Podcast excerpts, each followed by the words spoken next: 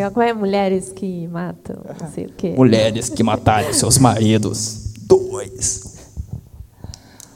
E não somente esse, né, mas tem outros exemplos, como por exemplo o filme do Zodíaco. Cara, esse filme é muito bom.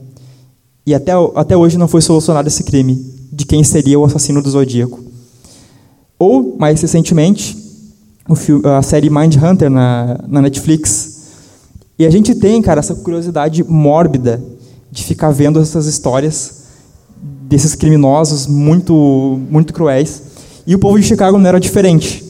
Então eles gostavam muito de ficar lendo, lendo, lendo histórias sobre serial killers. E era bem na época em que começou a surgir é, esse termo serial killers, né, na, nos Estados Unidos. Eles tinham exatamente a mesma curiosidade mórbida que a gente. E a entrevista que vai que vai acontecer nesse capítulo é com esse carinha aqui, tá? Ele é japonês, mas ele mora no, morava no Havaí, tá? Então é Edwin uh, Yamauchi, é Yamauchi, né? É. Yamauchi. Yamauchi? Eu acho que é. Tu fez um mestrado em japonês, por acaso? Eu vi, eu, Tá me eu corrigir assim? Eu vi, eu vi um vídeo que falava. Acho que é Yamauchi. Yamauchi? Yamauchi. Yamauchi. Ah, sei lá, eu não sei falar japonês, então. É o Edwin. Alguém sabe falar japonês? Alguém sabe falar aí? Eu sei ó, japonês. Chama, chama- ele de Edwin, então, é mais fácil. Isso. Eduino. Para ficar né, mais brasileiro, Eduino. Meu vizinho, meu ex-vizinho era Eduino o nome dele. Tá bom. Saudades. Saudades. Então você conhece esse cara muito simpático, Edwin Yamauchi, ou Yamauchi, eu não sei. Esse japonês, o Eduino.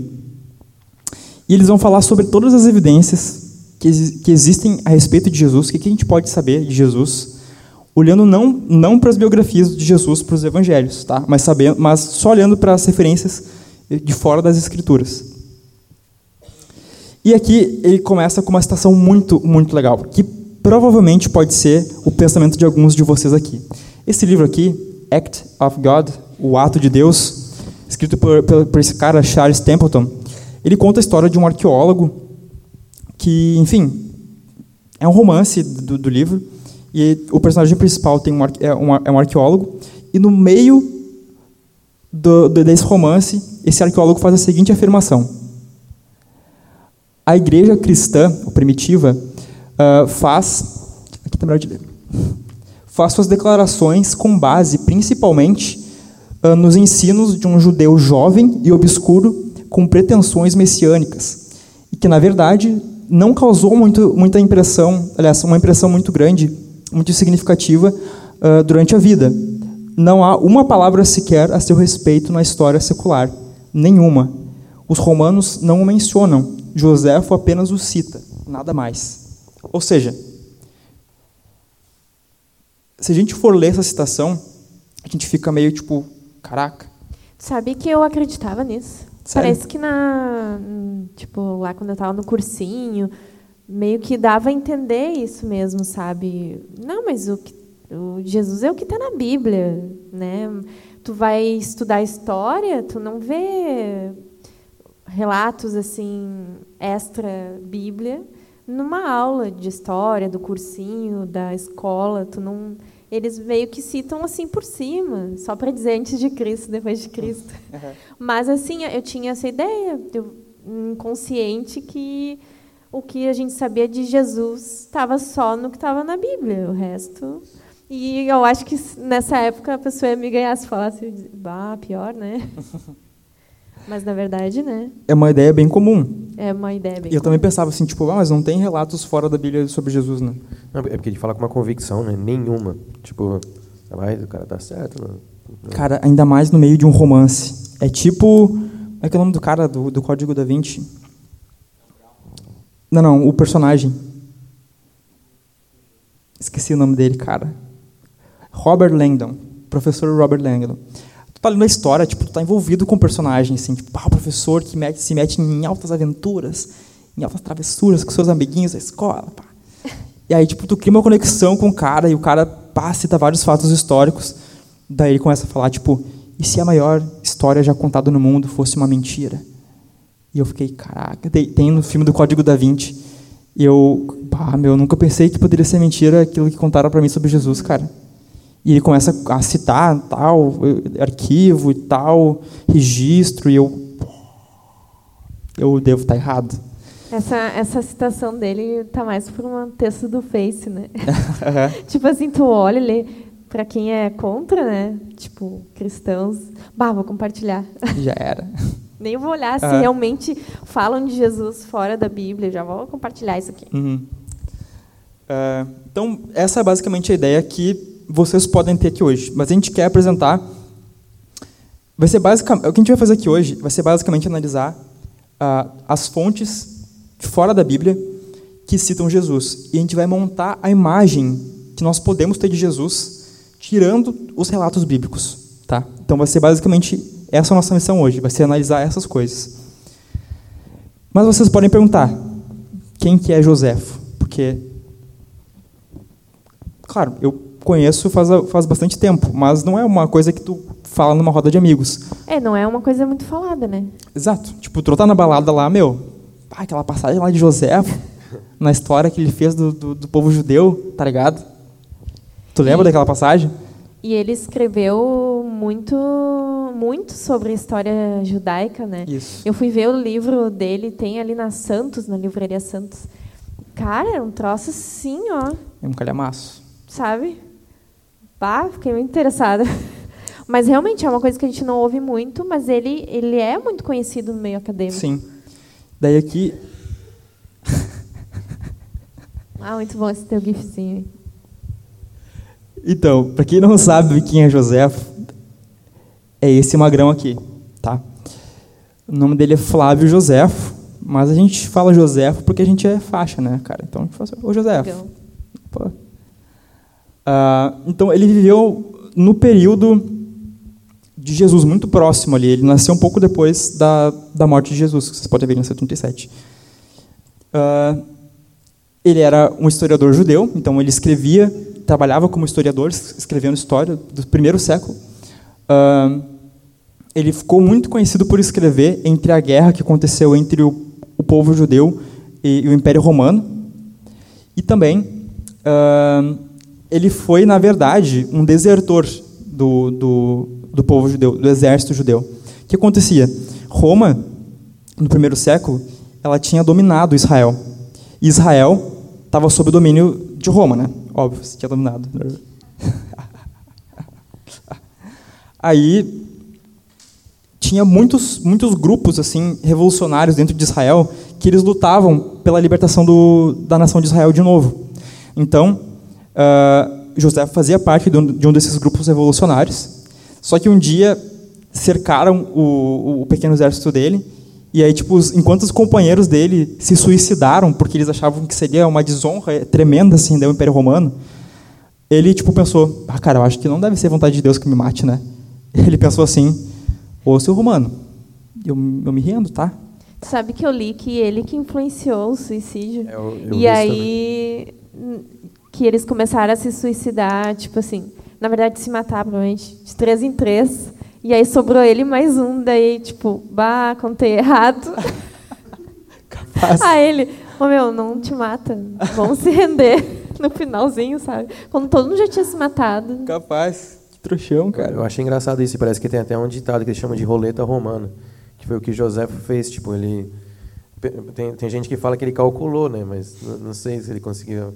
Ele meio que calculou e ele viu que, que, se ele propusesse aquilo, ele ia sobrar no final e ele não ia morrer no, porque tipo não, não foi pelo que eu li, né? Não, não foi bem um suicídio assim, foi foi que tipo, um matava o outro. É, um matava o outro.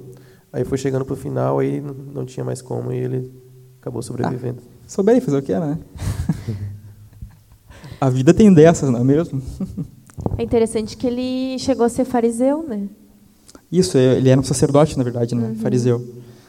E então ele fez parte desse grupo revolucionário, lutou contra o Império Romano pela libertação de Israel, mas no fim ele acabou se rendendo. Nisso que ele se rendeu, ele começou a trabalhar por imperador como historiador. Então ele escrevia, é, ele trabalhava como historiador para o Império Romano. E essa informação é bem importante. Uh, e a obra mais, mais conhecida dele é Antiguidades dos Judeus, que no Brasil é conhecido como a história do, dos hebreus. Uh, e bem, aqui tem uma citação. Eu acho que vou pegar aqui do livro, que fica mais fácil de, de ler do que ficar me virando. O, o livro que tu viu na livraria Santos foi esse Antiguidades, mano? Esse Antiguidade, se não me engano, ele está dentro desse livro. Ah, é todo compilado, todos os escritos dele. Ah, legal. É muito interessante. Um, eu não consigo ler. É aqui, é aqui mesmo. Então, nessa citação, ele fala o seguinte: Convocou então uma reunião do sinédrio e trouxe perante ele um homem chamado Tiago, o irmão de Jesus, chamado Cristo, e alguns outros ele os acusou de transgredir a lei e condenou-os ao apedrejamento. Ok, isso está tipo completamente fora do contexto, tá? Mas a gente vai tentar explicar um pouco. É, houve uma a morte de um dos governantes e ficou meio que um caos assim a, a, a questão da, da política naquele período. O que aconteceu? Um dos sacerdotes é, do povo judeu ele se aproveitou dessa instabilidade e dessa falta de, de punição que teria, né, de falta de vigilância do, por parte do governo, e ele incitou a, o Sinédrio a condenar uh, Tiago, o irmão de Jesus, chamado Cristo. Então, só aqui a gente já consegue perceber que ele fala a respeito de Tiago e fala a respeito de Jesus. Então, ele, ele cita a identidade de Tiago como sendo o irmão de Jesus. Chamado e, Cristo. Chamado Cristo, exato. E ele confirma que as pessoas costumavam chamá-lo de Cristo. Então, já podemos ter uma pista do que esse historiador sabia, ou que as pessoas daquela época sabiam a respeito de Jesus, né, num contexto que vem fora do, do cristianismo. Não eram cristãos que falavam isso, esse é o povo que vem de fora. Né? É interessante que ele, Joséfo, ele era uh, simpatizante do povo, uh, não os judeus, os romanos. Né? Uhum. Então, ele não estaria do lado dos cristãos. É, ele só estava relatando o que estava acontecendo na época, né? Exato. Então é uma pessoa, digamos, um entre aspas, um inimigo do cristianismo, do judaísmo, né? Então ele já citando assim já é, é, digamos, não é um cristão citando, né? Em relação a Jesus. Exato. É, ele trabalhava para o Império Romano. Então ele servia os interesses do Império Romano. Então, a partir dessa citação, a gente consegue perceber, primeiro, uh, que Joséfo confirma a identidade de Tiago. Então, a primeira coisa, a gente sabe que um dos principais personagens que a gente tem é, no Novo Testamento, Tiago, é confirmado. Tiago, irmão de Jesus. Depois, uh, Joséfo confirma a morte de Tiago. Então, Tiago foi apedrejado pelo Sinédrio por causa de um conluio político que fizeram contra ele. Isso também é confirmado, é, confirma o relato da Bíblia. E por último, Joséfo confirma a existência de Jesus. Por, que, por que, que isso é importante? Porque de tempos em tempos vai ter pessoas, estudiosos, que vão começar a duvidar. Mas, cara, será que Jesus existiu mesmo? E eles vão tentar provar por A mais B que, na verdade, Jesus não existiu. Que é uma fábula, uma invenção Exato. da Igreja Católica. É. Ou que, tipo, ele era outro tipo de, de, pessoa, ele não era apenas, ele não era um, um, o filho de Deus. Uh, Ou que não, na época não acreditavam que ele era. Exato, que isso foi sendo convencionado depois. Ou às vezes até que Jesus é, era uma espécie de fábula ou mito para expressar algumas coisas, mas que ele não existiu de verdade. Então é importante notar que Joséfo, aqui, ele via a existência de Jesus como sendo, cara, era uma pessoa que existiu, tá? Por enquanto a gente sabe disso, a partir dessa citação. Jesus existiu, pelo menos, né? E era chamado Cristo. E depois a gente tem uma coisa chamada Testimonium Flavianum. Mas o que é o Testimonium Flavianum? Teu sotaque é muito bom. Que eu nasci na Itália, né, cara? Como é que é mesmo, Ailton? Testemunho de Flávio. Ah, Testimonium Flavianum. Tá, eu, significa o testemunho de Flávio, que é essa citação a seguir, e ela é muito importante, só que muito controvertida também. É uma citação bem grande, tá? Mas tentem acompanhar. Nesse mesmo tempo, apareceu Jesus, que era um homem sábio. Se, todavia, devemos considerá-lo simplesmente como um homem, tanto suas obras eram admiráveis. Ele ensinava os que tinham prazer em serem instruídos na verdade, e foi seguido não somente por muitos judeus, mas mesmo por muitos gentios. Era o Cristo. Os mais ilustres da nossa nação acusaram-no perante Pilatos, e ele fê-lo crucificar. Os que o haviam amado durante a vida não o abandonaram depois da morte. Ele lhes apareceu ressuscitado e vivo no terceiro dia, como os santos profetas o tinham predito, e que ele faria muitos outros milagres. É dele que os cristãos, que vemos ainda hoje, tiraram seu nome. Por que, que essa citação tá, ela é controvertida? Muitos estudiosos vão falar o quê? Essa citação foi forjada. Num primeiro momento, na verdade, os cristãos eles meio, eles meio que idolatravam essa citação, porque eles provavam que Jesus tinha ressuscitado, que Jesus era o Cristo, pela boca de um não cristão, que era José, tá? Ele era um judeu. Aí, essa foi a primeira fase. Todo mundo acreditava nessa citação. Depois veio um segundo momento em que as pessoas começaram a duvidar. Não, cara, essa citação é falsa, ela foi forjada. Porque um judeu jamais falaria isso que está nessa citação. E aí, agora, o terceiro momento, que é a nossa fase atual, os estudiosos analisam essa citação e eles entendem o quê? Que é uma citação verdadeira, mas tem algumas partes que foram, foram adicionadas depois pelos cristãos. E agora pensem: Joséfo era um judeu e ele trabalhava para o Império Romano. Os cristãos eram vistos como meio revolucionários ou rebeldes uh, no Império Romano. Então, eles não ele não tinha nenhuma afeição, o Império Romano não tinha nenhuma afeição pelos cristãos. Sempre que um, algum historiador romano se dirige, uh, se refere aos cristãos, ele vai falar como aqueles miseráveis, aqueles inescrupulosos, aquela, aquele, aquela gente tosca ou aquela gente besta, ele vai falar de uma forma pejorativa. Eles tratam, tipo assim, é uma seita judaica. Exato. Não tem nenhuma importância. Então, imaginem. Joséfo é um judeu, só isso já era suficiente para ele não falar bem e não confirmar o testemunho dos cristãos. Depois, ele era um historiador romano. Então, Aquilo que ele fala aqui é, é quase como se fosse um cristão falando isso aqui. Então isso fica muito suspeito.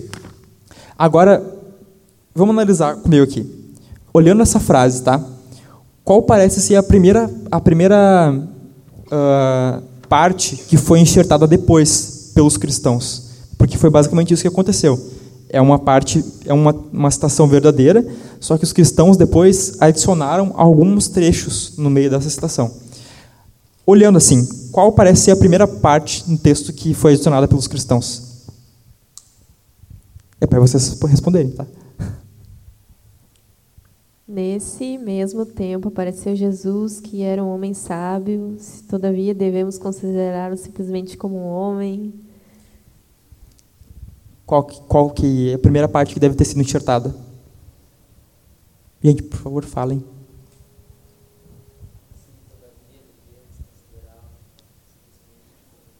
Exato. Exatamente. O que, que ele fala nessa parte? Se, todavia, devemos considerá-lo simplesmente como um homem. Isso já coloca a ideia de que ele era o quê? Mais do que um homem. Isso é uma ideia puramente cristã. Nenhum outro grupo vai confessar que Jesus era mais do que um homem, que ele era Deus, por exemplo. Nenhum outro grupo. Então, isso é uma adição posterior feita pelos cristãos. Então, o primeiro trecho que a gente consegue ver que foi adulterado é essa parte aqui. Certo? Beleza. Seguindo. Uh, ele ensinava os que tinham prazer. Qual que, depois dessa, dessa parte, qual que é a segunda parte que foi provavelmente colocada ali depois?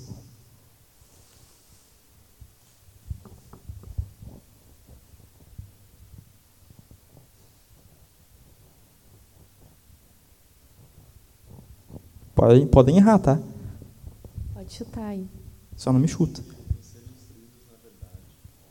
Tu acha? Pode ser. Mas esse, esse é um trecho que os, que os especialistas geralmente não, não consideram como adulterado. Os que o haviam amado? Não, porque na verdade tu vai analisar, tipo, ok, aqueles que seguiram os ensinamentos dele em, em vida, que foram seus seguidores, estavam junto com ele por tudo, mesmo depois que ele morreu, eles não abandonaram, abandonaram ele. E se tu for ver o testemunho da história, é real, que os cristãos, eles morriam no Coliseu, eles eram, eles não negavam a Jesus. Então, isso é bem razoável de, de acreditar.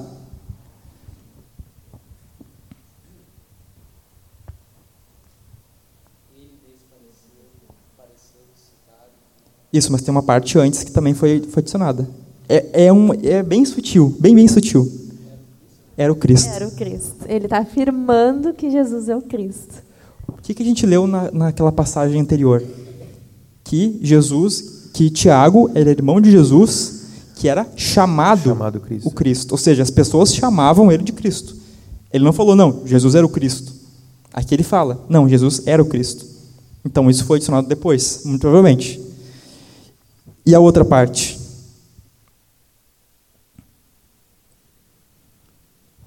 Ah, é aquela que você já falou, na verdade, né? Ele lhes apareceu ressuscitado e vivo. Todo, essa, todo esse trecho aqui. Então, essas partes amarelas que estão ali, elas foram adicionadas depois. Ok, a gente tem uma citação e nós sabemos quais partes foram adulteradas. Se a gente retirar essas, essas partes, a gente vai saber o que José falou de fato, né? aquilo que é o testemunho original dele, que fica basicamente isso aqui. É isso, isso que José afirmava. Nesse mesmo tempo apareceu Jesus, que era um homem sábio.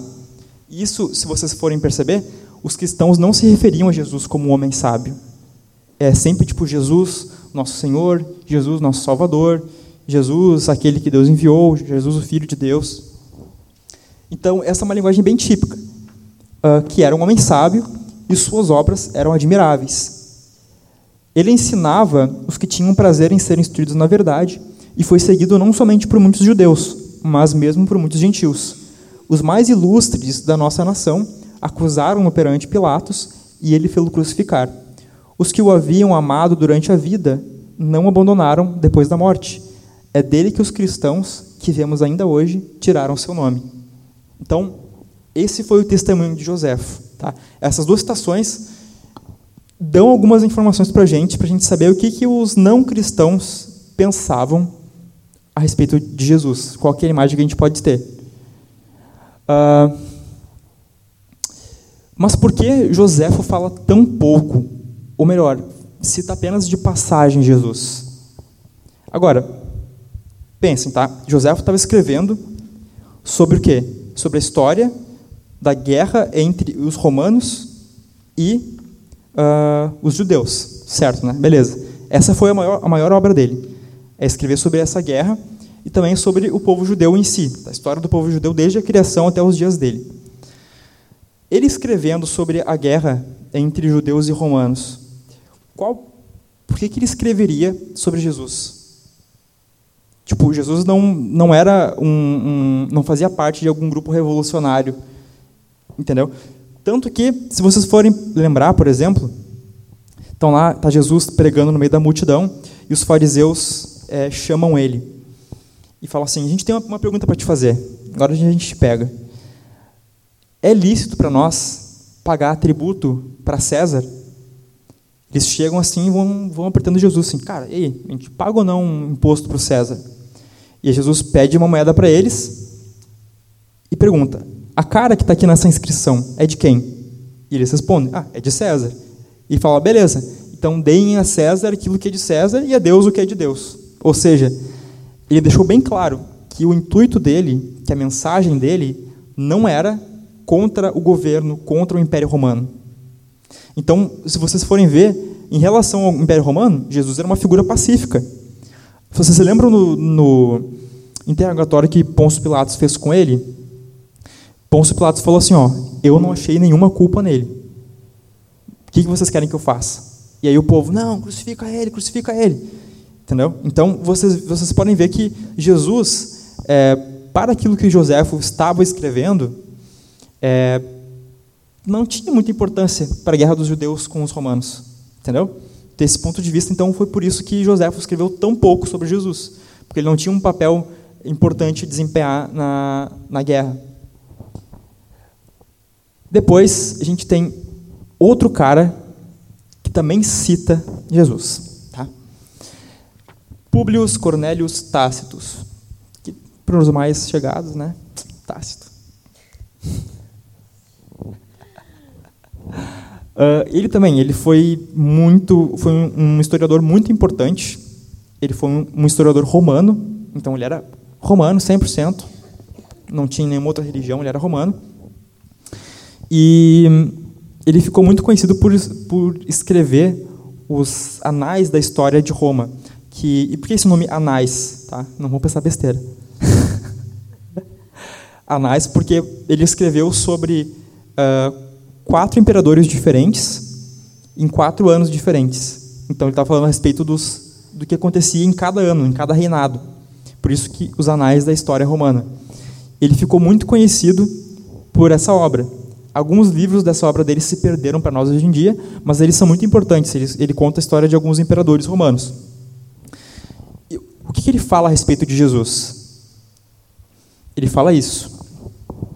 Uh, para acabar com os rumores, Nero acusou falsamente as pessoas comumente chamadas de cristãs, que eram odiadas por suas atrocidades, e as puniu com as mais terríveis torturas. Cristos, o que deu origem ao nome cristão, foi condenado à morte por Pôncio Pilatos durante o reinado de Tibério, de Tibério mas reprimidos por algum tempo, a, superstici a superstição uh, perniciosa irrompeu novamente, não apenas em toda a Judéia, onde o problema teve início, mas também por toda a cidade de Roma.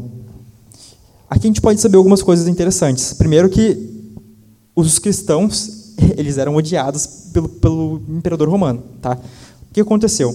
Cerca de 64 depois de Cristo aconteceu um incêndio em Roma.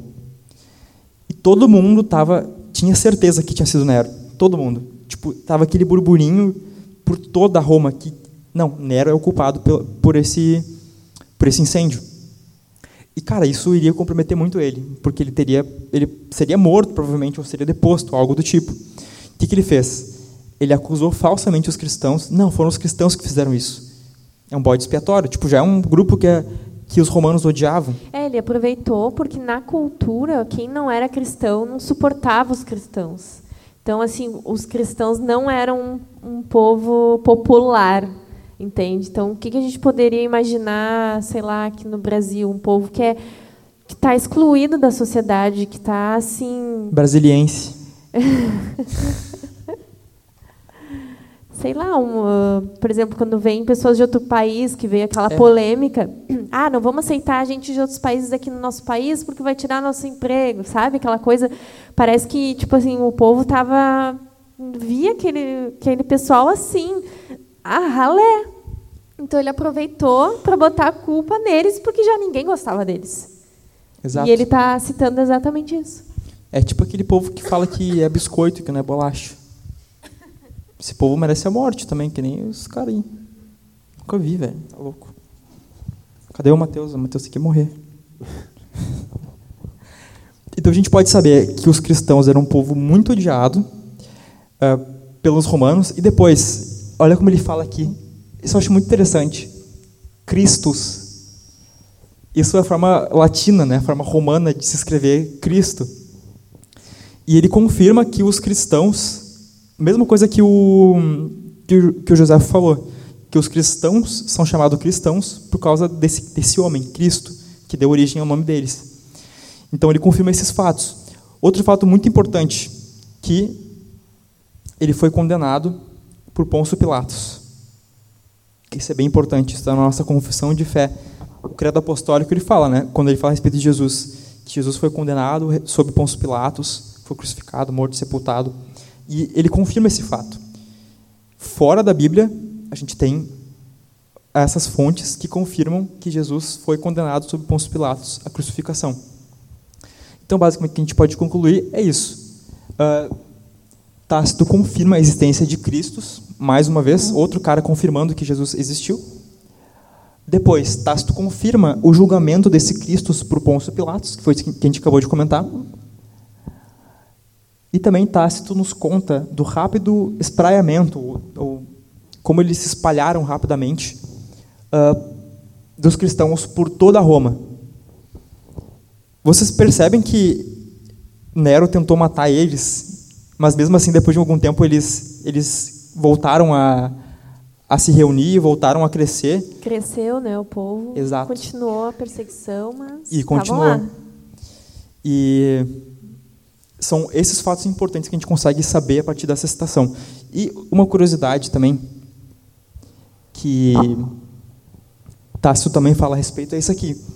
Ah, uma grande multidão foi condenada não apenas pelo crime da, de incêndio, mas por ódio contra a raça humana. Aqui ele está falando daquele episódio que Nero botou a culpa nos cristãos como uh, causa do incêndio, né? E em suas mortes eles foram feitos objetos de esporte, pois foram amarrados nos esconderijos de bestas selvagens e feitos em pedaços por cães ou cravados em cruzes ou incendiados. E ao fim do dia eram queimados para servirem de luz noturna. Cara, tenso. Então, tipo, eles eram eles eram submetidos a torturas atrozes. Mas mesmo assim, o cristianismo continuava a, a crescer. Isso faz a gente, a gente pensar um pouco, tipo, o que, que faz uma religião que é baseada na morte de um cara, de uma pessoa, da forma mais, mais vergonhosa possível, mais horrenda possível. E aí tu vê, tipo, esse é o líder daquela religião. É um cara que morreu. É um criminoso que, morre, que, que foi condenado a, a pior morte possível. Mas essa religião continua crescendo. E as pessoas que acreditam nessa religião, elas continuam segurando firme aquele testemunho de que aquele homem era Deus, de que aquele homem morreu e ressuscitou por eles, para pagar os pecados deles. E quando tu te tornava cristão, tu praticamente dizia assim: tá, agora eu sou cristão. Eu tô, eu tô assinando atestado de morte. Era basicamente eu, isso. Eu vou morrer. Porque assim, tu ia perder tudo, família, credibilidade, ia estar tá se arriscando. Se alguém soubesse, tu fosse acusado na época de ser cristão, tu ia ser interrogado, né? Eles iam tentar fazer tu negar a fé, se não conseguisse tu ia morrer. Então, como que nessa nessa questão de não ter nenhum, digamos assim, aparentemente um prêmio, assim, sabe, uma reputação melhor, foi se expandido tanto, né? Exato. É, se a gente pensar de uma maneira racional, assim, né, a gente vê, por exemplo, os cristãos sendo iluminados lá em cruzes, assim, pegando fogo, no, tipo nas, nas portas de, de, de Nero lá. Imagina os outros cristãos olhando assim, um monte, um monte deles era para desistir, porque não tem lógica, né? Tipo, tipo, é isso que nos espera. Se a gente pensar de uma maneira racional, eles não eles iriam pular fora, né? Mas isso é para mostrar que tinha algo muito maior em jogo, né? Exato. E esse doutor que foi entrevistado, tá? A gente está resumindo as informações porque isso tudo a gente tirou do, do livro, mas isso veio tudo em forma de entrevista, né? O doutor ia, ia respondendo as perguntas do, do autor do livro e é assim que ele deu essas informações para a gente.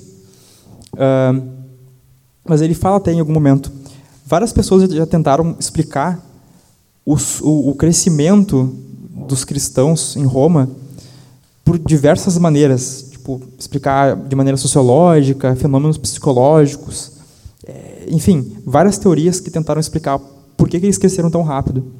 Mas nenhuma teoria é tão satisfatória quanto, quanto pensar que não, eles, eles criam, eles seguravam o testemunho deles até a morte, porque Jesus de fato ressuscitou dos mortos, porque Jesus de fato era o Filho de Deus e porque Jesus de fato transformou eles.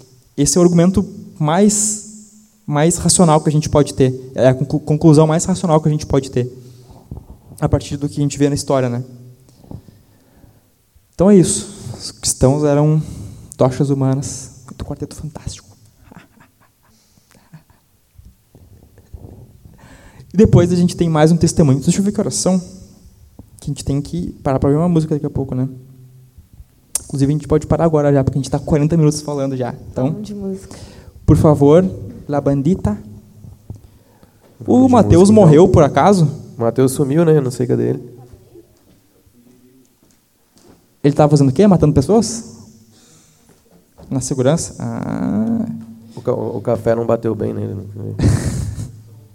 Você precisa de alguém que te dê segurança. É o Matheus. Conta uma piada aí, Pedro. Ah, tô, tô fraco de piada. ô, ô Mateuzinho, onde é que você tava, rapaz?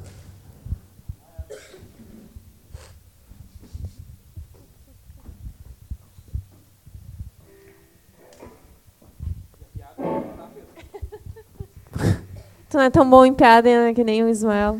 Pois é, Não consegue pi- pensar a piada com o nome imbatíveis, das né? pessoas? Eu até penso, mas eu, eu não tenho coragem de fazer. Não. Ele tem. Piloto automático aí, ó. Sonzeira.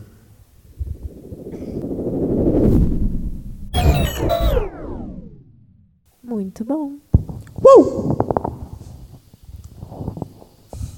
Para quem não conhece essa música em inglês, é chamada de lipoto almotático.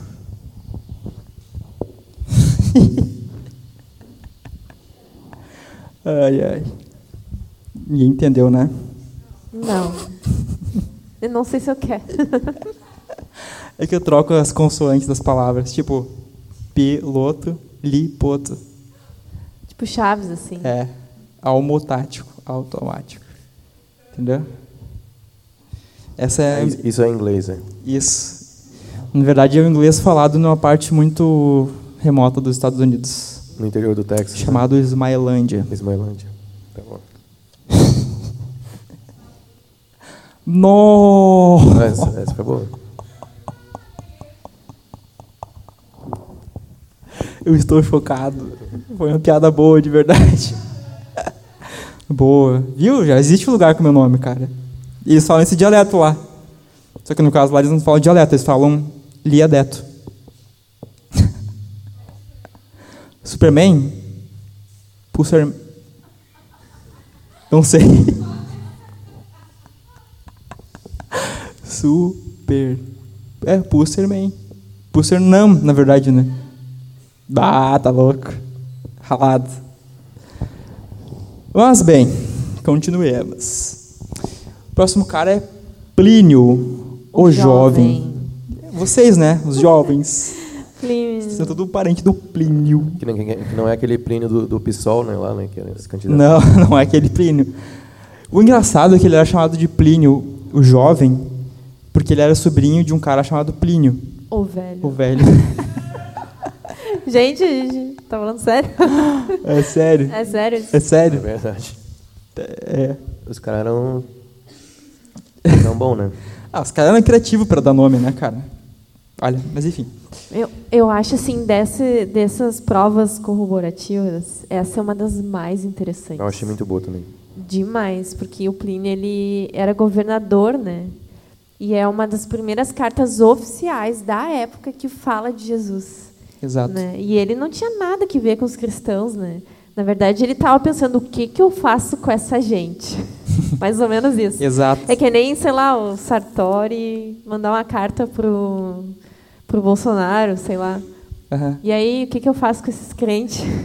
Mais ou menos isso. É tipo isso, porque pensa bem, tipo, tá surgindo aquele burburinho, aquela nova religião, e aí os caras não sabem o que fazer. Tipo, cara, a gente persegue, a gente baixa uma lei para matar todo mundo, a gente faz o quê? O cara não sabia o que fazer.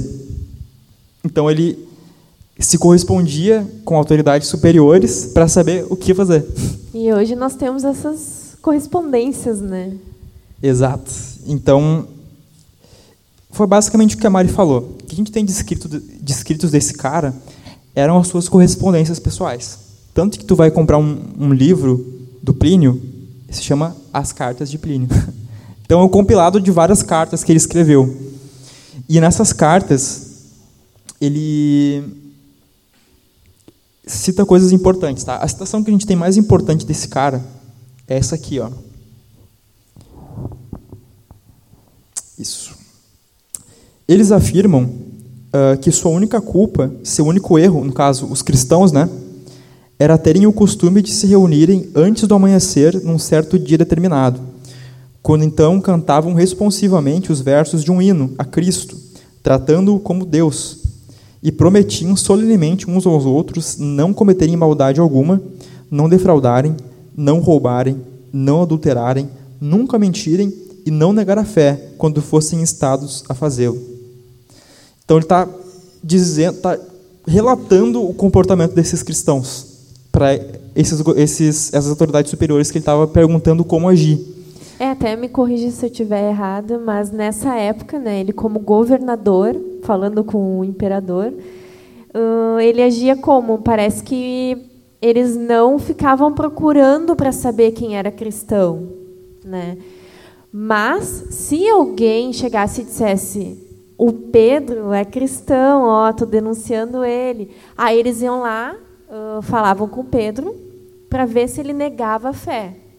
Se ele negasse a fé, sei lá, acendesse as velhinhas lá para os outros deuses, não sei o quê, estava liberado. Porque muito naquela época se fazia, tipo, não vou com a cara do Pedro dizer que ele é cristão. Aí eles iam lá, prendiam ele, mas aí eles, eles viam, não, ah, esse cara não é cristão, porque ele negou a fé. Só que tinha uns que não negavam. E aí eles eram mortos. Mas é, é interessante, tipo, por que que uh, eles tinham, faziam questão de que as pessoas não fossem cristãs? Alguém sabe como é que o imperador romano era chamado?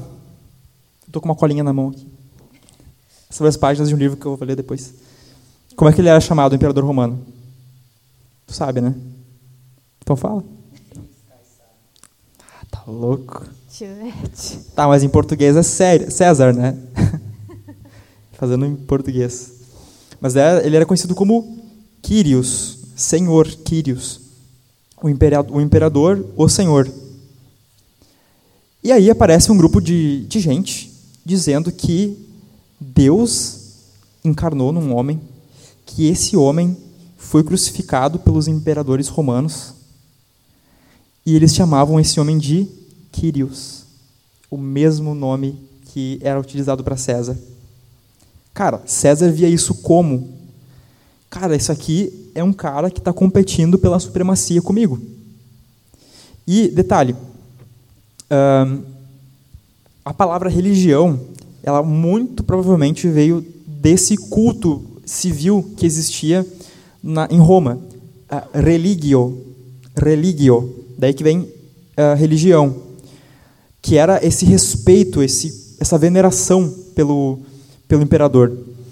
Então, isso atrapalhava muito a ordem social de todo o império, porque o império era baseado nessa adoração, a unidade do império romano, que era muito grande, era baseada na adoração a César. César era, como, era visto como mais um daqueles deuses no panteão. E chega um cara falando: não, cara, existe um, um outro senhor e é só ele que nós chamamos de Senhor. Mas o interessante é que tipo, eles não matavam ninguém, eles não roubavam, eles não deixavam de pagar impostos, eles só se recusavam a participar dessa religio que existia no Império Romano. Eles não participavam da religião civil do Império Romano. Isso era motivo suficiente para os imperadores matarem os cristãos. Isso é muito louco, cara. Mas era aquele lance, tipo, no primeiro momento eles não perseguiam os cristãos, como a Mari falou antes, né? Teve uh, até um dos imperadores, agora eu não lembro, se a gente for ler na história da igreja, está bem detalhado, que ele, eles faziam torturas até o cristão negar a fé. Então eles ficavam torturando dia e noite, dia e noite, cara, até negar. Só para ver eles negando mesmo a fé. Tipo, então era exato. punk a coisa. Era, era bem intensa a coisa, cara, no Império Romano. Então, a gente pode saber a coisa mais surpreendente que a gente leu até agora. Cara, esse meme é muito engraçado, cara. Os primeiros cristãos tratavam Cristo como Deus. E é o primeiro cara que fala isso até agora. Vocês perceberam? Ele foi o primeiro que relatou esse fato, mas é um fato muito importante. Por quê? Eu ainda consigo parar de rir quando vejo esse cara. Porque muitos historiadores vão dizer que essa é, tratar Jesus como Deus é uma coisa que foi criada depois pela teologia católica, enfim, foi um desenvolvimento posterior, mas que Jesus mesmo não se, não se pretendeu na sua mensagem e se a, mostrar como Deus. E até as seitas de hoje, né? vai ver, ah, tentam distorcer partes da escritura, dizendo, não, ali ele não disse Senhor, ele disse outra coisa, tentando deixar ah, de mostrar que Jesus sempre foi visto como Deus. né? A gente vai ver em seitas aí, acho que é Testemunho de Jeová, se não me engano, Isso, eles, não, que eles falam que Jesus não é eles Deus. pervertem partes da escritura que são claras em relação à divindade de Cristo.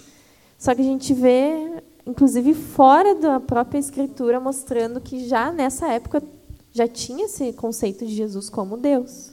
Exato. E, cara, vou voltar aqui o slide para vocês verem a época. Ele viveu de 61 a 114. Cara, isso foi os primeiros movimentos da igreja primitiva, cara. A igreja começou confessando isso. Ela começou confessando que Jesus era Deus. Então, essa é a primeira coisa que a gente pode concluir. A segunda é que os primeiros cristãos tinham padrões éticos elevados. Ou seja, a moral cristã desde aquela época era já dessa forma rígida, dessa forma como a gente conhece hoje em dia. E por último, que eles eram estranhos. Para quem não sabe, eles se reuniam de madrugada, cara, às vezes em cemitérios, catacumbas. Eles eram tipo os góticos suaves, sabe?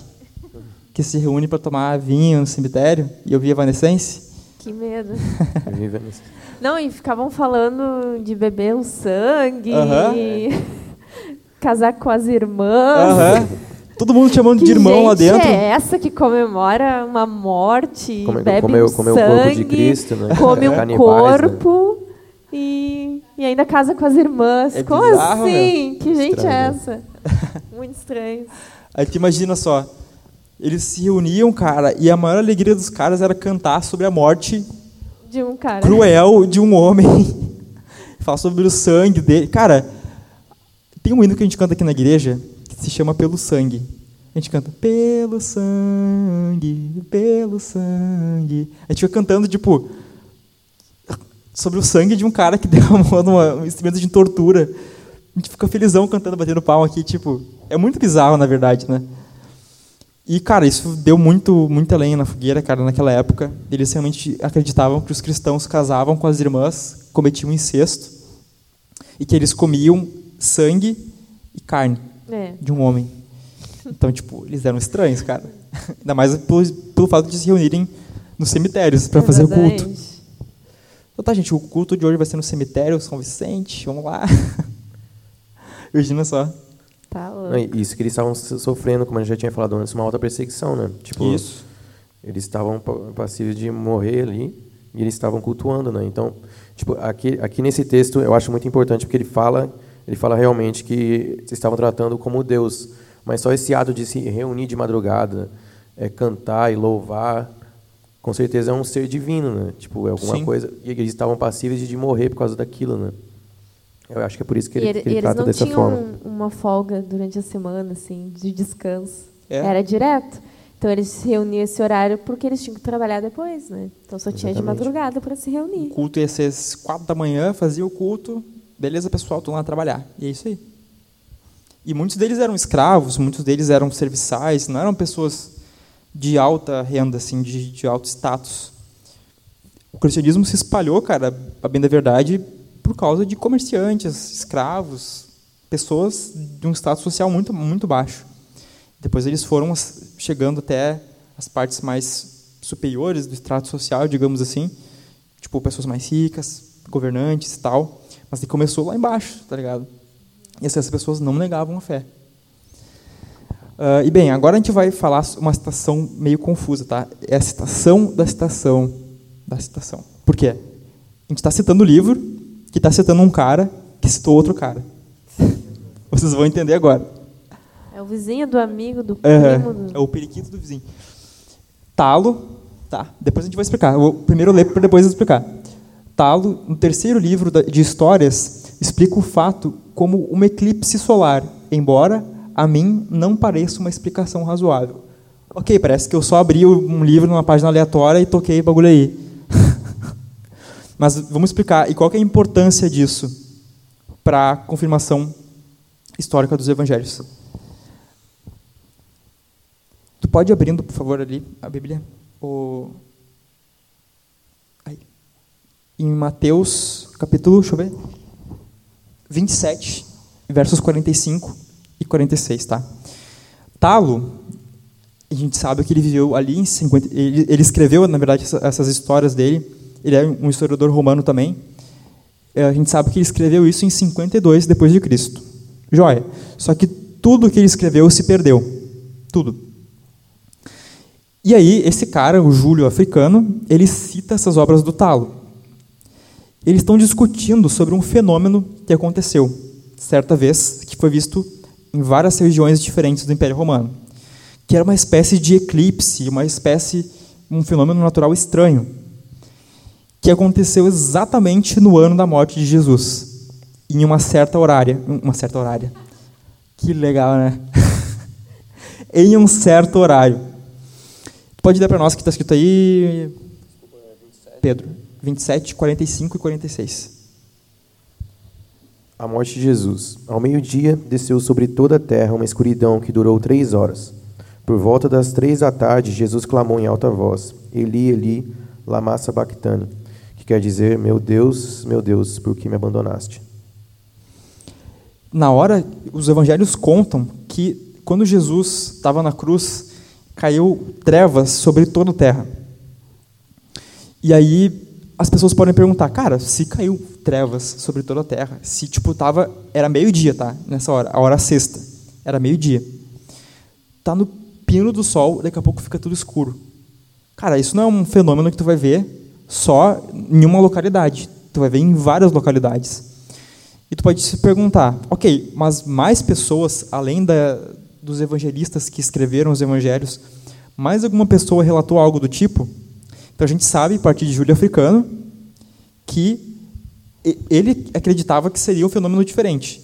Mas Talo, um outro historiador, que veio antes dele, escreveu que seria por causa de um eclipse solar mas ele acha que não é uma explicação muito convincente, tá? Daí tem mais citações que falam a respeito disso.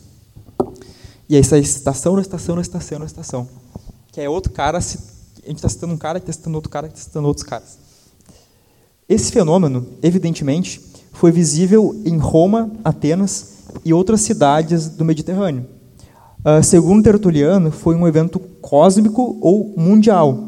Flegon, um autor grego da Cária, escreveu uma cronologia pouco depois de 137 depois de Cristo, em que narra como no quarto ano das Olimpíadas de 202, ou seja, em 33 depois de Cristo, que é exatamente o ano da morte de Jesus, houve um grande eclipse solar e que anoiteceu na sexta hora do dia, meio-dia, exatamente a hora que os evangelistas falam também, de tal forma que até as estrelas apareceram no céu houve um grande terremoto na Bitínia e muitas coisas saíram fora do lugar.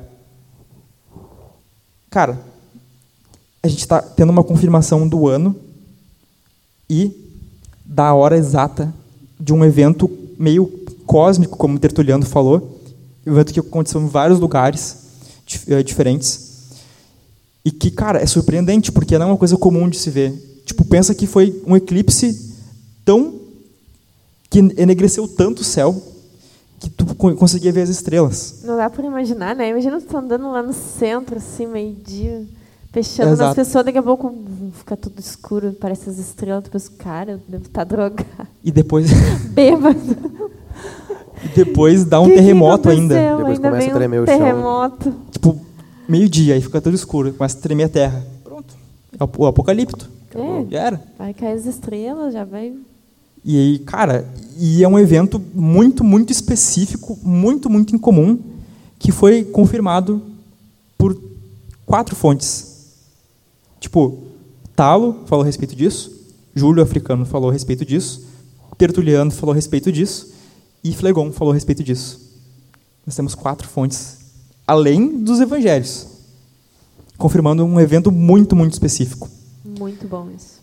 Então, isso corrobora profundamente aquilo que foi escrito nas narrativas. Até as coisas mais incomuns que tem na narrativa foram comprovadas, cara. E eu acho isso a exatidão disso é muito muito bizarra, cara. Eu acho muito muito bizarro. Tipo, ficou noite no meio-dia. Isso foi realmente visto por todo mundo, cara. Em várias partes do Império Romano. Que fera. Tá louco. Mas bem, prossigamos. Agora vamos falar sobre outros relatos, tá? A gente falou sobre romanos, tá? Então foram basicamente historiadores romanos. Joséfo era judeu, mas ele era, mas ele trabalhava para o Império Romano. Então ele era basicamente um romano, basicamente. Era um fãzinho ali. Exato. Era um vendido, um traidor, um vira-casaca, um fedorento. Poderia comparar ele com uma capivara que tem asa na fendinha das patas. É mais ou menos o que ele, Ele é. ganhou a cidadania. Claro, ele trabalhava para o Império, né? Então. Mas bem, agora falando sobre relatos fora do, do, do nicho romano. E lembrando, lembrando, vocês lembram que no início a gente leu aquele- aquele trecho daquele livro do arqueólogo e tal, que falava que não tinha menção de Jesus fora de Joséfo? Né? A gente já mostrou algumas fontes que falam bastante sobre Jesus e nenhuma delas era era judia, eram todos romanos, exceto José, é claro. Então, ok, aquele cara estava meio equivocado. Bem, o que o Talmud, o, aliás, o Talmud fala de Jesus? E vocês podem se perguntar isso. O que é o Talmud? Quem matou John F. Kennedy? Então, o Talmud ele é um, digamos, pode ser considerado, né, uma coletânea de livros sagrados judeus. Então, eles chamam de uma enciclopédia dos judeus. O Talmud ele tá toda a história dos judeus, toda a lei, toda a explicação da lei. Então, é é o livro que eles consideram sagrado e que todo judeu ortodoxo segue. É o livro judeu, né? E daí lembrando então que ah, deixa eu ver o que eu anotei aqui. O Talmud ele é dividido em agora eu vou ter que falar umas coisas estrangeiras. em Mishmar e Guemará. Nossa, meu Deus, Guaraná. socorro se alguém tiver fluência aí ouvindo isso. Que é basicamente assim, tem uma parte que da história judaica que era a lei judaica oral. Então, assim, na verdade, os judeus eles sempre se baseavam tanto na lei escrita, que veio por meio de Moisés, né, que Moisés recebeu lá de Deus, uma lei escrita, e também uma lei oral, que também veio de Moisés, ali, através de, Moisés por Deus, que seria a explicação da lei. Então, assim, ó, a lei escrita diz o quê? Digamos assim, tá? Que a gente deve guardar o sábado, não trabalhar no dia de sábado.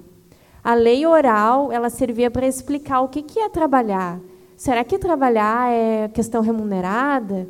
Será que trabalhar é eu, eu tenho que cansar, daí eu não estou trabalhando, ou estou trabalhando? Então, eles explicavam a lei de forma oral. Isso foi passando de geração em geração, desde aquela época. Só que aí a gente sabe que lá no, pelo ano 70 aconteceu a destruição lá de Jerusalém, do segundo templo, né? E ah, o pessoal, os judeus pensaram, bah, essa lei oral aí vai acabar se dispersando, a gente se dispersou, vai acabar se perdendo. O que, que eles fizeram? Eles pegaram aquilo que eles sempre ensinaram de forma oral e começaram a escrever. Então eles foram escrevendo e aí foi passando o tempo. Então dizem que até no ano 500 mais ou menos depois de Cristo eles ainda estavam escrevendo, né, o que seria explicações, explicações sobre a lei, como é que a gente via determinada parte da lei. E esse é o livro sagrado dos judeus. Tá. Antes de tu prosseguir falando a respeito de Jesus, um resumo é isso. É uma coleção de escritos judaicos compilados até cerca de 500 depois de Cristo. É Exatamente. isso, tá? Resumindo Mas bastante. é para vocês entenderem a importância para o judeu do Talmud, né? Isso. E o quanto eles seguiam por ele. Só que a questão é a seguinte que eu queria trazer. Isso aqui é o Talmud, ó. Oi? Isso aqui é o Talmud. É isso São aí. vários livros. Na verdade, eu vi, é assim eu estava vendo um documentário, é gigante. É milhares e milhares de pessoas que escreveram uh, sobre as leis. E não tem só a explicação da lei, tem questão filosófica, questão histórica. Então, dizem assim, é tudo sobre os judeus está ali. Tudo, todo, tudo, tudo, tudo que é da, do universo judaico está no Talmud. A questão é, será que no Talmud falam sobre Jesus? Porque pensa só, é um evento que começou a acontecer Uh, logo ali na destruição, em 70 ali depois de Cristo, recém Jesus tinha morrido, ressuscitado, e já tinha a tradição oral, né? Então, será que Talmud fala a respeito de Jesus? O que, que tu acha, Ismael? Fala ou não fala? Ali no slide ali, ó. Muito pouco. Muito pouco. Na verdade, assim, pouco no sentido de que o Talmud é muito grande. Tem muitos e muitos volumes. Eu estava vendo o pessoal falar do Talmud e os judeus, e assim, pelo que eu entendi do documentário, eles nem eles conseguiam ler tudo. Não, eu li sim alguns alguns volumes. Eu li os primeiros porque, 70 volumes, depois eu parei de acompanhar. É, porque é muito, muito. Então, claro, comparando os volumes, é pouco. Só que tem, sim, várias, várias citações a respeito de Jesus. Né? E daí, o que, que, o que, que tem nesse Talmud? Tem muita blasfêmia a respeito de Jesus. Né? Tem, uh, tem um livro que se chama Jesus no Talmud, e aí ele explica desde o início até o final uh, as citações a respeito de Jesus. Né?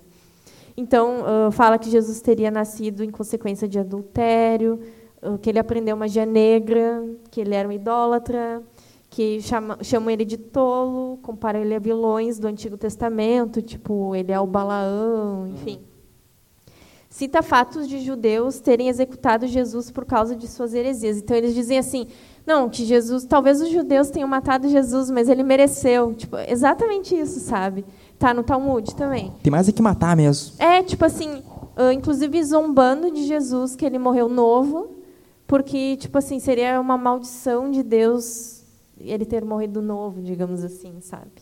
E aí eu tenho até uma citação que diz: Nós convencemos o governador romano, nós o forçamos a acreditar que aquele herege é impostor, deveria ser executado, e nós nos orgulhamos disso. Então, esse é o Talmud, tá? Dos judeus. O livro do bem. Que todos os ortodoxos judeus seguem, né? Mas é interessante que uh, por mais que, digamos assim, o Talmud fale a respeito de Cristo de uma forma assim zombadora, nunca negou da existência dele, né? Primeiro ponto. Uhum. Então, assim, uh, essa coisa de dizer Jesus nunca existiu não faz sentido. Tu pega um livro de dos judeus que, no caso, são contra Cristo, contra Jesus e não negando a existência dele. Primeiro ponto, né? Isso é muito interessante. E é legal notar que os inimigos, eles também não negam, os judeus também não negam, como inimigos de Jesus, eles não negam que ele fez milagres. Mas Sim, como tu disse, exatamente. eles ele, falam que ele era um mago, eles, né? Os judeus, eles admitiram que Jesus fazia coisas estranhas, diferentes, só que eles diziam que a fonte disso era a bruxaria, era o ocultismo. Então, assim, ele não, ele, eles não negaram nem o que Jesus tinha feito. Isso é muito interessante também, né? Eles não negaram as ações, eles negaram o, a fonte do poder que ele tinha. Também a questão do nascimento de Jesus, né? Que tinha algo diferente no nascimento dele, que eles tentam explicar que Maria, uh, Maria era adúltera, não sei o quê. Então já girava algo em torno de, do nascimento diferente de Jesus, né? Então várias questões que, claro, a gente considera como blasfêmia, só que, ao mesmo tempo, não negam. Ah, Jesus nunca existiu, sabe? Que às vezes a gente ouve aí. Se Jesus aí só está na Bíblia. Nem os inimigos dele negaram, Exatamente, né? Exatamente, nem os inimigos de Jesus. E nem negaram. as obras mais milagrosas, mais estranhas, eles negaram. Exatamente. Ou que Jesus morreu ter sido executado, né? Pelo... Isso. Que ele tinha discípulos também, vai falar no Talmud. Aqui tem uma citação que basicamente resume isso, né? Uh, a literatura judaica tradicional, embora mencione Jesus só muito raramente, seja como for, uh, tem de ser usada com muita cautela, respalda a alegação do Evangelho de que ele curava e fazia milagres, embora atribuía tais atividades à magia. Além disso, ele preserva a lembrança de Jesus como professor, diz que ele tinha discípulos, o Talmud diz que ele tinha cinco discípulos, e que, ao menos no período rabínico primitivo, nem todos os sábios haviam concluído se ele era herege ou enganador. então ele tinha essas duas opções, né? Era, era um bruxo herege ou era um bruxo enganador. Estamos decidindo ainda, tá? Ponto aberto. Exatamente.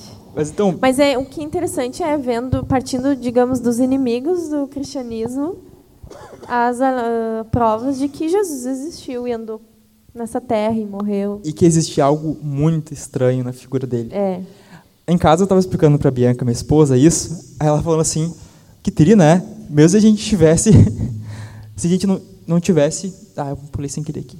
Mesmo se a gente não tivesse o, os evangelhos e a Bíblia, a gente ia conhecer Jesus como um cara muito estranho que fazia magia. Que legal. tá louco, né? Mas é basicamente isso. Então a gente tem essa visão a partir dos judeus, né? Desse cara que é estranho, que era misterioso, que fazia bruxaria, que era um professor que ensinava as pessoas e tal, e que era um herege ou enganador. Ainda não sabemos. o que tu tinha falado do Talmud era, era isso? Ou tinha mais alguma Era coisa? isso, era isso. E depois também, além, o fora dos evangelhos, fora do testemunho dos judeus, fora do testemunho dos romanos, a gente também tem o testemunho de Paulo. Isso é um testemunho que tem dentro da própria Bíblia, mas também é importante, porque eles confirmam aquilo que as narrativas, as biografias de Jesus também já tinham dito antes. Tu, tu falou que tinha algumas coisas para falar a respeito disso, né, Pedro? Sim, é, se, a gente for come- se a gente for observar a história de Paulo, né, se a gente seguir, por exemplo, é, o- do jeito que a Bíblia que a Bíblia está hoje, né, começa em Mateus, aí depois a gente tem Lucas e João e Atos, né. Isso. E aí Lucas, Lucas e Atos foram escritos por, por Lucas, né, e provavelmente era uma- era uma edição só que foi dividida em duas partes.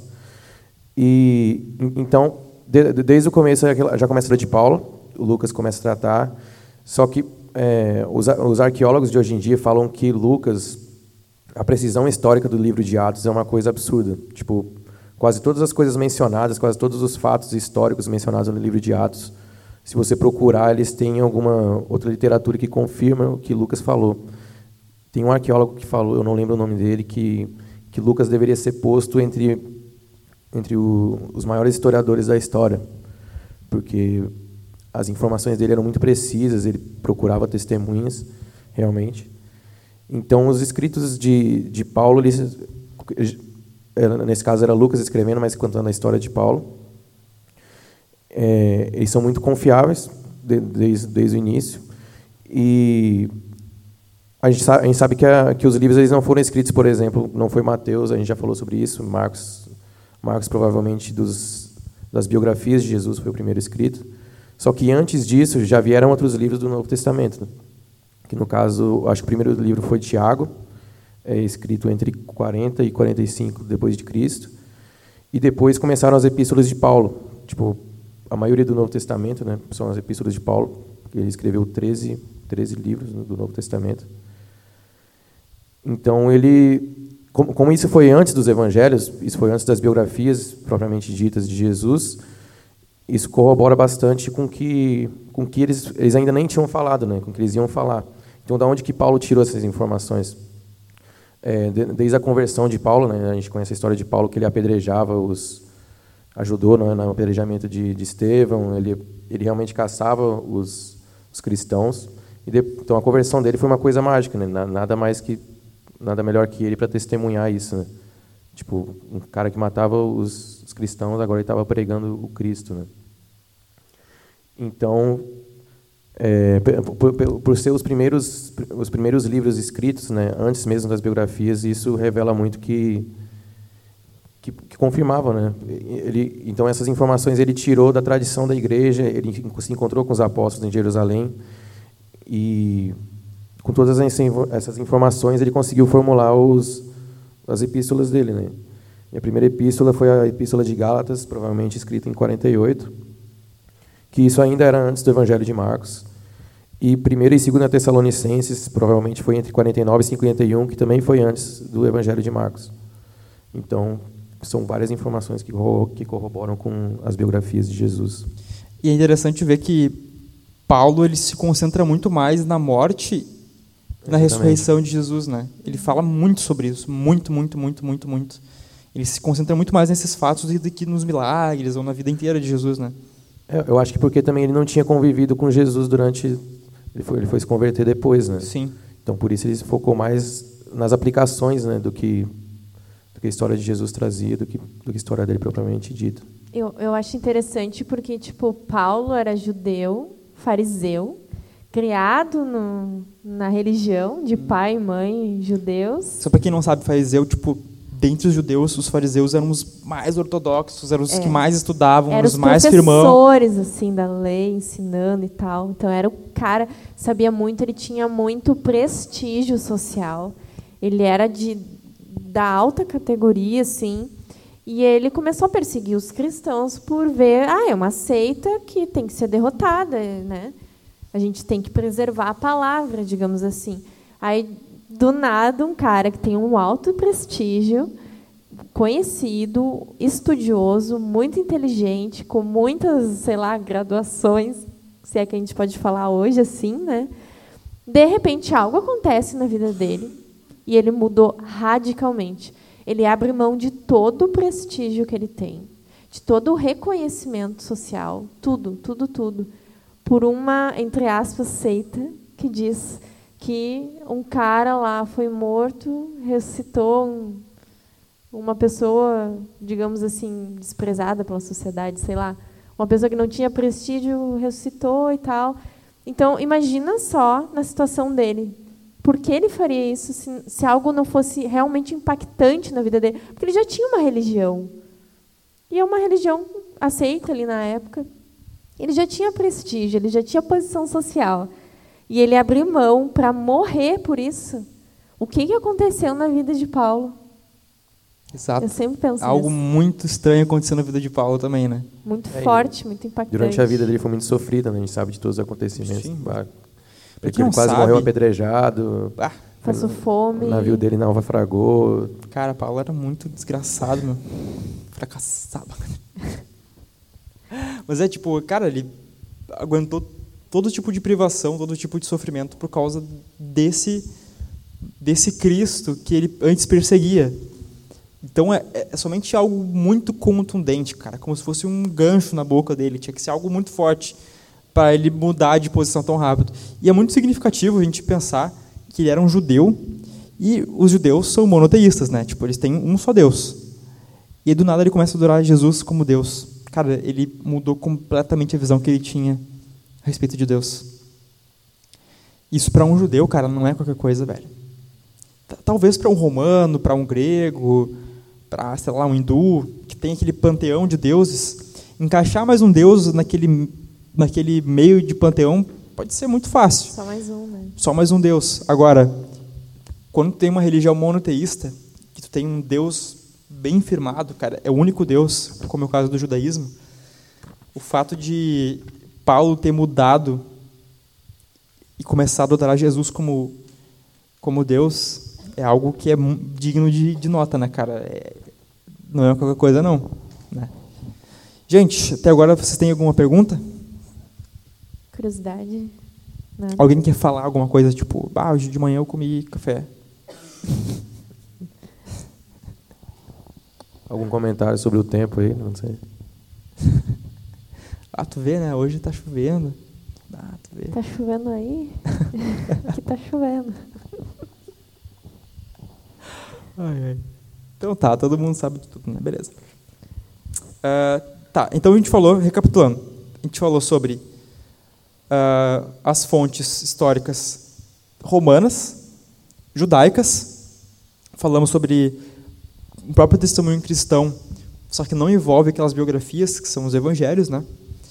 E agora também tem mais outra fonte importante, que são os pais apostólicos, né? A gente já falou da outra vez sobre eles.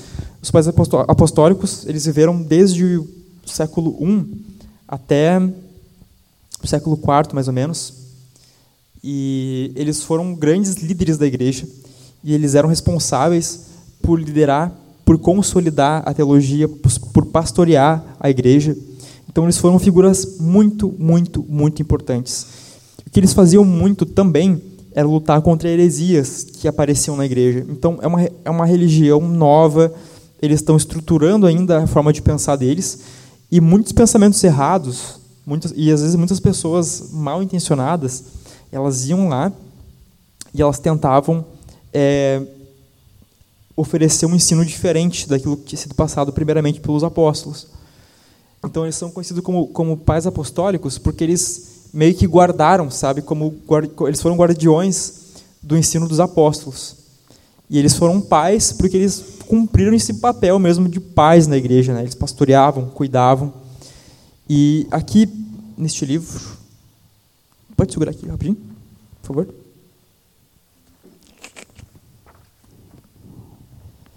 Este livro, clássicos da literatura cristã. Eu trouxe na outra na, na outra reunião semana passada também, mas aqui ele tem algumas algumas. aqui, ó, essa aqui é minha colinha, para pegar as páginas certinhas que eu tinha que ler. A primeira que eu tenho que ler é a página 51. Uh, ah, até o pro. Cara, abri certinho na página 51. Ah, tá louco. Eita. Eu sou bruxo. um, uma, uma das fontes mais importantes que o doutor Yamauchi, Yamauchi, japonês, ele fala, é as cartas de Inácio, tá?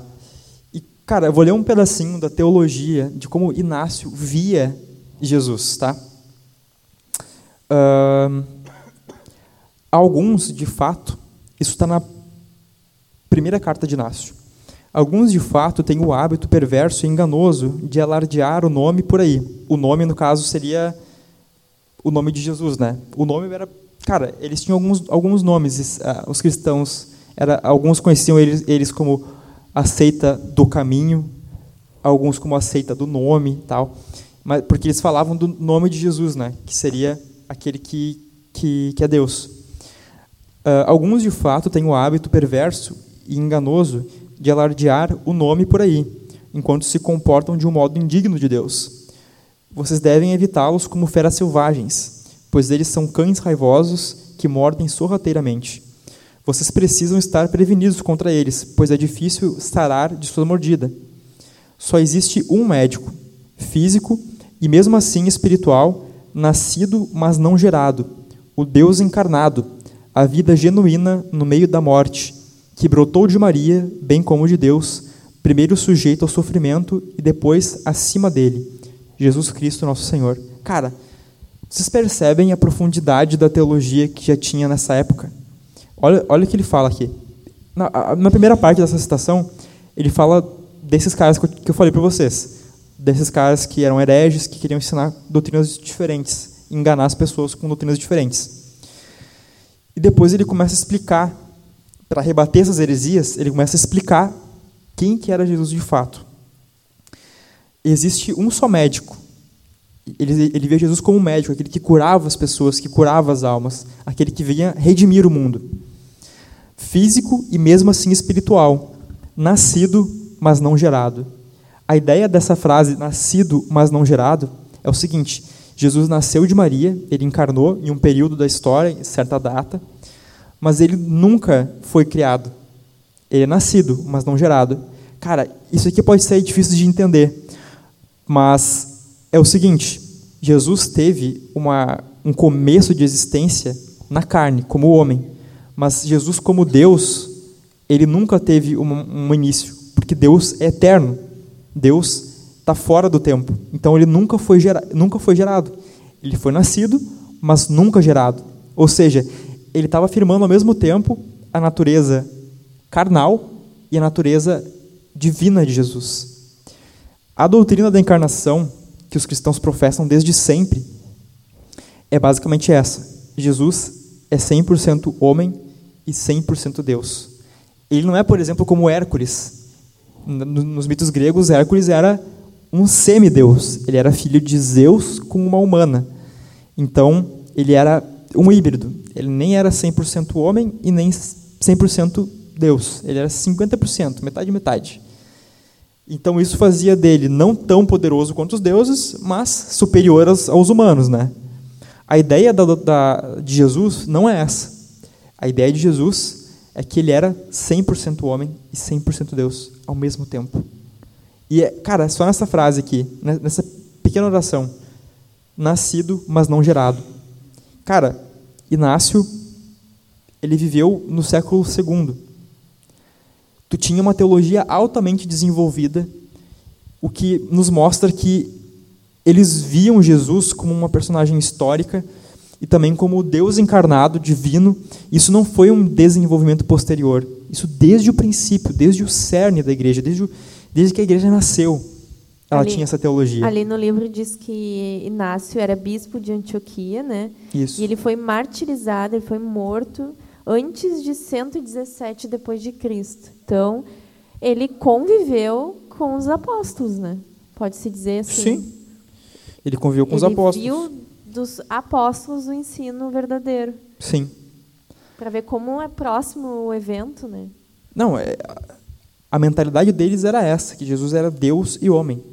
Desde o princípio, cara, desde o princípio, assim que os cristãos viam. É, os caras chegavam lá na igreja, ah, acho que o cristianismo é isso, daí o cara, não, não, o João me disse que não é assim. Deu, Eles acabou? sabiam certinho aquilo que já tinha Acabou? sido falado. Não, não, o apóstolo João já me falou que não é isso aí que você está Uhum. falando aí. Deu, acabou. Tu imagina? Cara, bizarro. Outro, outro pai apostólico, ele é chamado Clemente de Roma. O nome dele era Clemente, né? De Roma, porque ele pastoreava em Roma. Ah, e na segunda carta a- aos Coríntios, ele abre a carta assim já. Ele, escre- ele viveu, ele escreveu essas cartas em 95 depois de Cristo. Cara, 95. Isso foi no século I ainda. Logo depois que Jesus tinha morrido e ressuscitado. Olha o que ele escreve. Ele abre a segunda carta aos Coríntios assim: Irmãos, nós devemos pensar em Jesus Cristo como pensamos em Deus, vendo-o como o juiz dos vivos e dos mortos. Ele abre assim. Tipo, nós devemos pensar em Jesus como Deus. Acabou, ponto final. E é isso aí. É a doutrina da encarnação desde o primeiro século. Isso em fontes fora da Bíblia. Entendeu? Então a Bíblia já, já, já afirma essa, essa doutrina. E depois tu tem uma vasta doutrina de várias pessoas que vão afirmar a mesma coisa. Que Jesus era 100% homem e 100% Deus. Isso era o que a igreja cria naquela época, entendeu? Então é importante a gente notar que isso desde o princípio foi assim. E agora, eu trouxe na página 23. Eu trouxe agora uma curiosidade, tá? Porque nem só de pão viverá o homem. Esse Clemente, cara, ele, ele tinha o grande hábito de citar muitos exemplos quando ele ia fazer os sermões dele. E aqui não foi diferente, tá? Ele, na primeira carta dele, ele escreveu algo muito peculiar. Isso aqui é só curiosidade, tá? Eu quis ler para vocês porque é legal. na primeira carta dele aos Coríntios, ele, ele fala o seguinte: Observemos o fantástico símbolo que vem do Oriente, próximo de nós, isto é, da Arábia. Lá existe uma ave chamada fênix. É a única de sua espécie e vive 500 anos.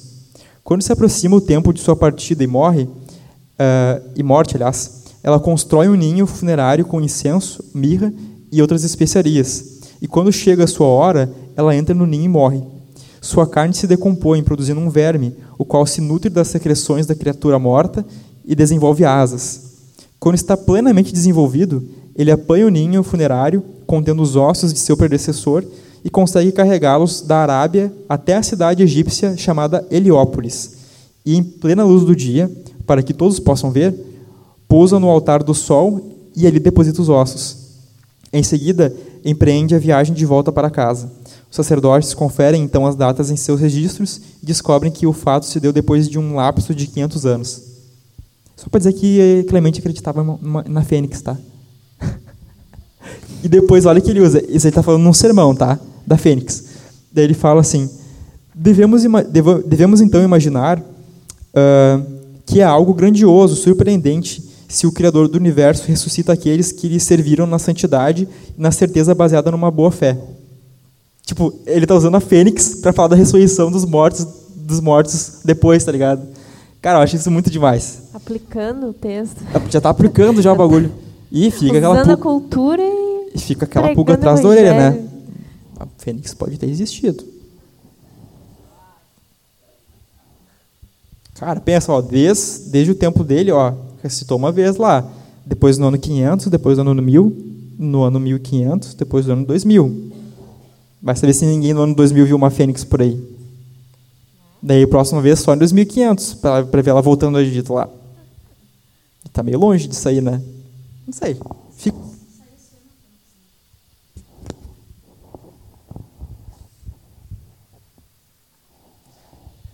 A Cid falou, mas saiu esse ano a Fênix, que é aquele filme da Jean Grey.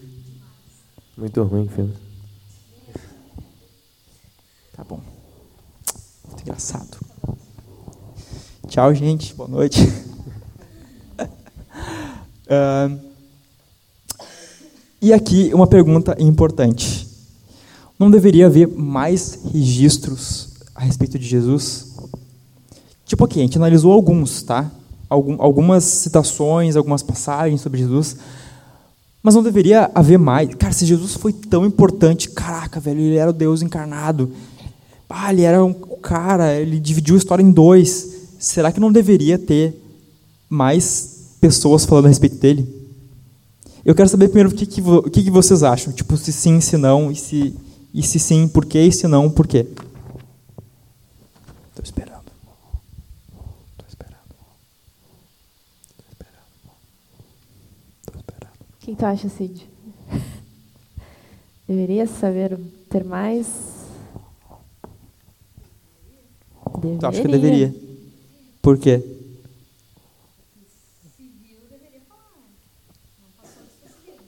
Porque ele não passaria despercebido. Tá. E tu, Ariadne? Sim ou não? Por quê? Porque, eu é. acho que é. E o cara da dupla do Leandro Leonardo, no caso o Leandro. De- de- deveria ter mais. Deveria. Por quê?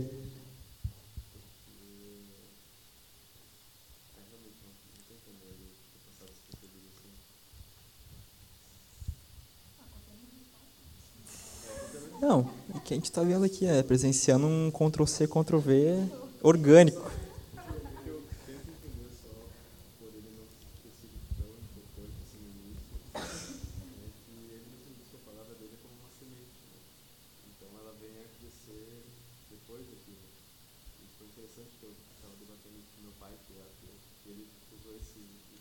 É.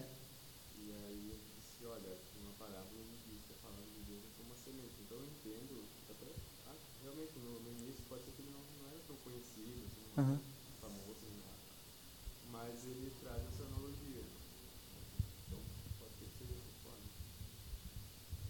Que massa, cara. Eu nunca tinha ouvido isso.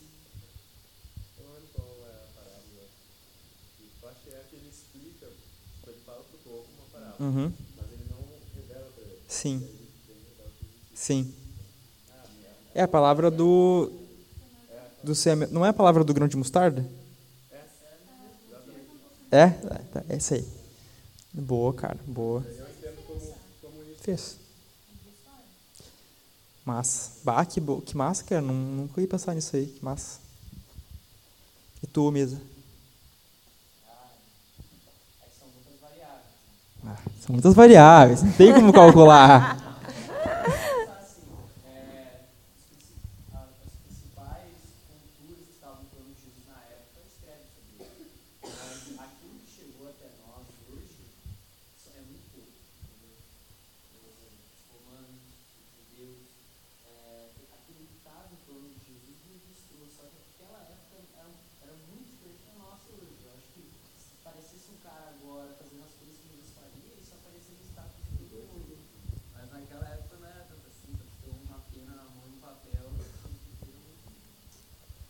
Boa.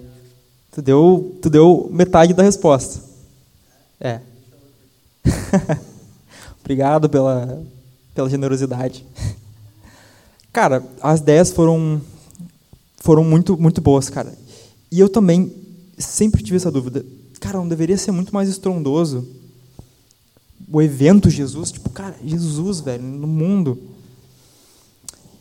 Mas é mais uma vez, a gente está pensando, como, como a Misa falou, com a mente que a gente tem hoje em dia e a partir das coisas que a gente tem hoje em dia, que é noticiário, Twitter, Facebook, blá, blá, blá, blá. ok. Naquela época, pensem bem. O Misa falou isso, né? Se tu tivesse, se tu fosse escrever, tu deveria ter uma pena e um papiro ou algo do tipo. Só que, cara, comprar pena e papiro não era assim, tipo, vou na, no bazar comprar pena e papiro e tinta, tá ligado? Era caro. Casa do Papel. casa do La Casa Papiro. de Papel. É. Pô, pode falar, pode falar. Quanto tempo demorou para se propagar para o mundo essa história? Cara, os cristãos, eles se espalharam por Roma. Cara, pensa assim, o Império Romano, ele era quase toda a Europa. Basicamente era, Era isso. quase tudo. Era quase tudo, todo mundo conhecido, exceto as Américas aqui, né? Tipo, América do Norte, América Central e América Latina aqui. Cara, o Império Romano era muito grande. E os cristãos conseguiram se espalhar por quase todo o Império Romano em questão de 100 anos, tá ligado? Nessa época ainda, os cristãos eles não, é- não, não eram maioria, eles não tinham uma expressão social muito forte. Como eu disse, eles começaram pelas classes mais baixas. Mas eles foram ascendendo tanto, eles foram conseguindo uma hegemonia, ou seja, eles ocuparam tantos espaços na sociedade, que chegou ao período de o cristianismo ser a religião oficial do Império Romano. Isso foi 300 e pouco por ali. isso. Acho que foi um pouco depois, na verdade. É. Lembra de cabeça? Isso. Então, início do final, final do século IV e início do século V, né? É isso. O catolicismo, cara, a igreja era- ela era católica, na É. verdade. Porque assim, católico significa universal. Tu tinha uma igreja só, tu não tinha várias denominações. Mas com o tempo começou a ocorrer esses cismas, né, dentro da igreja por causa dessas diferentes interpretações, mas são mais minúcias mesmo da, de como se deve fazer o culto, de como, se- de como se deve fazer alguns, algumas práticas em si. E começou a ver esses pequenos cismas, assim, né?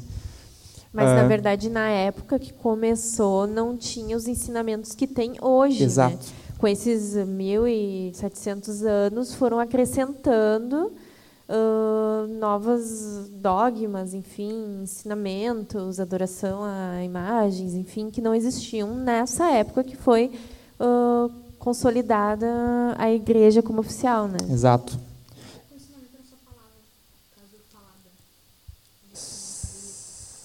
Não, tinha escritos. Tinha já o cânon, estavam definindo oficialmente, né? Sim. Mas o cânon já existia. Tanto que nas cartas tu vai ver Pedro falando dos escritos de Paulo. Então a coisa já rodava ali, né?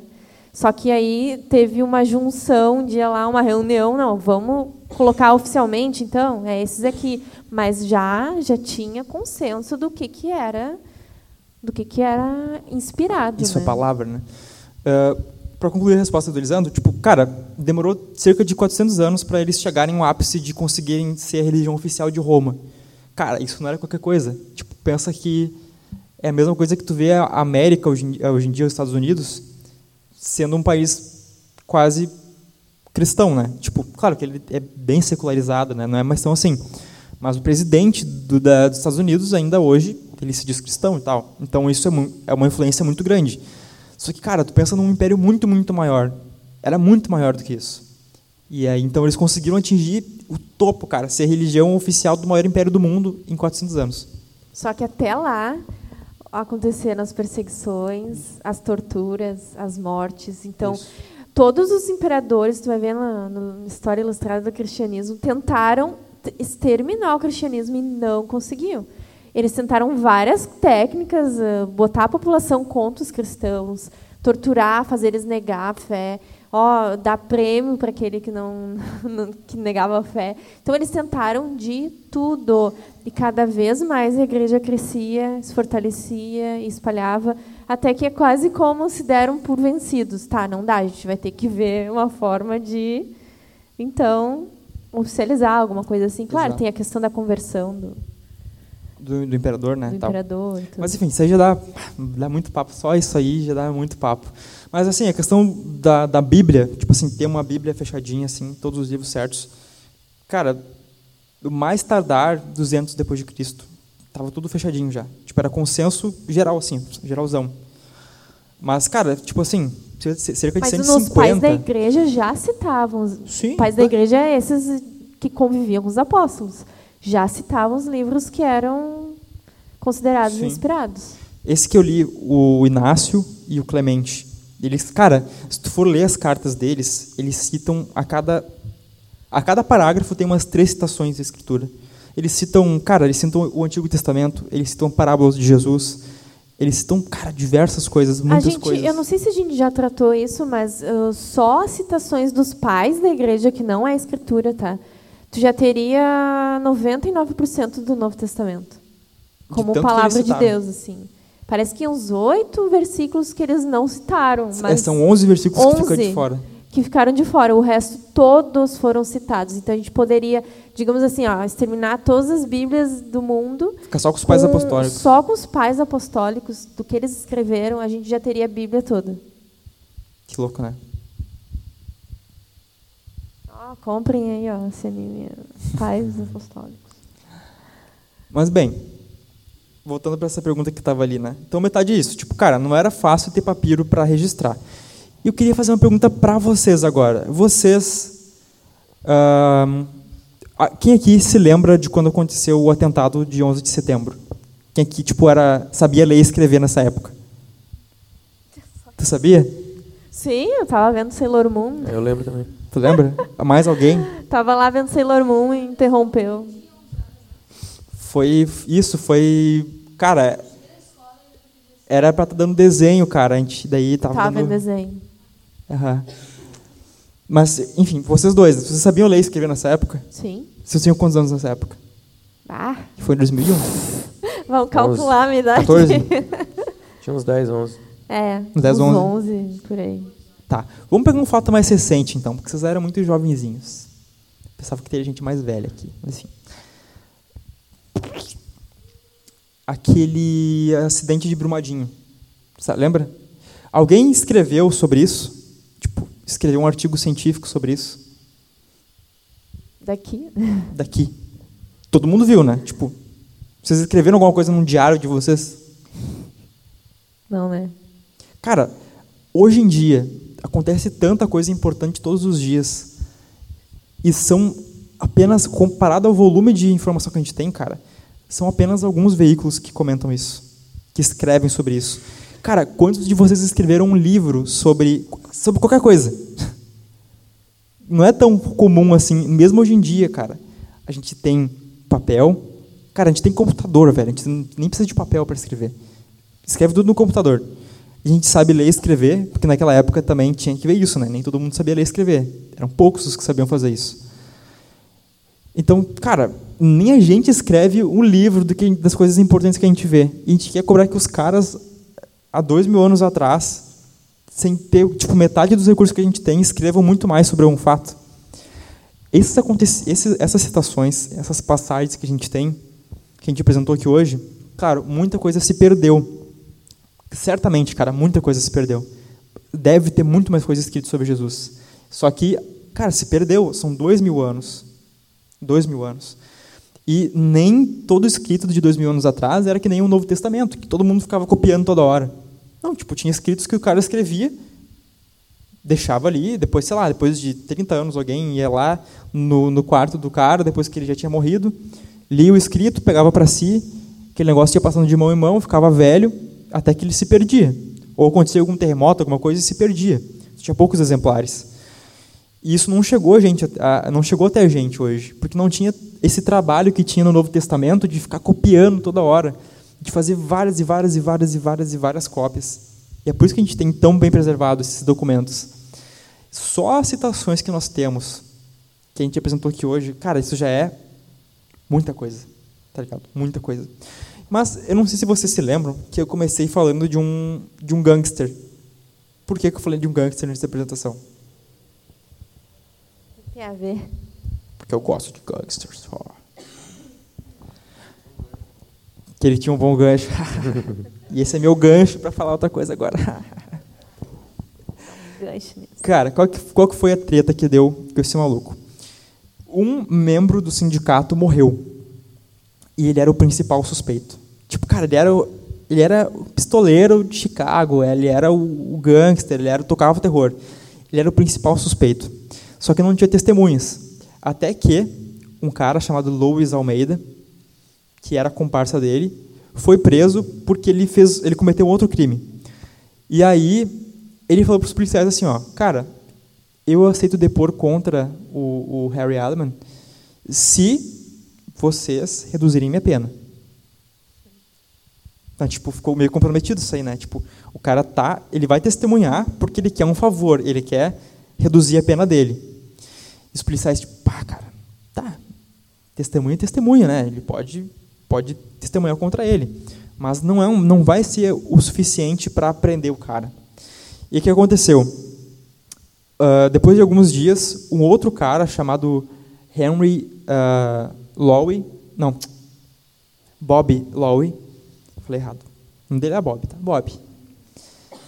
Era um cidadão comum, pagava seus impostos, tal, um cara comum, e ele chegou na polícia e falou assim, cara, eu fui testemunha do, de quando o Harry Allen foi lá e matou o membro do sindicato.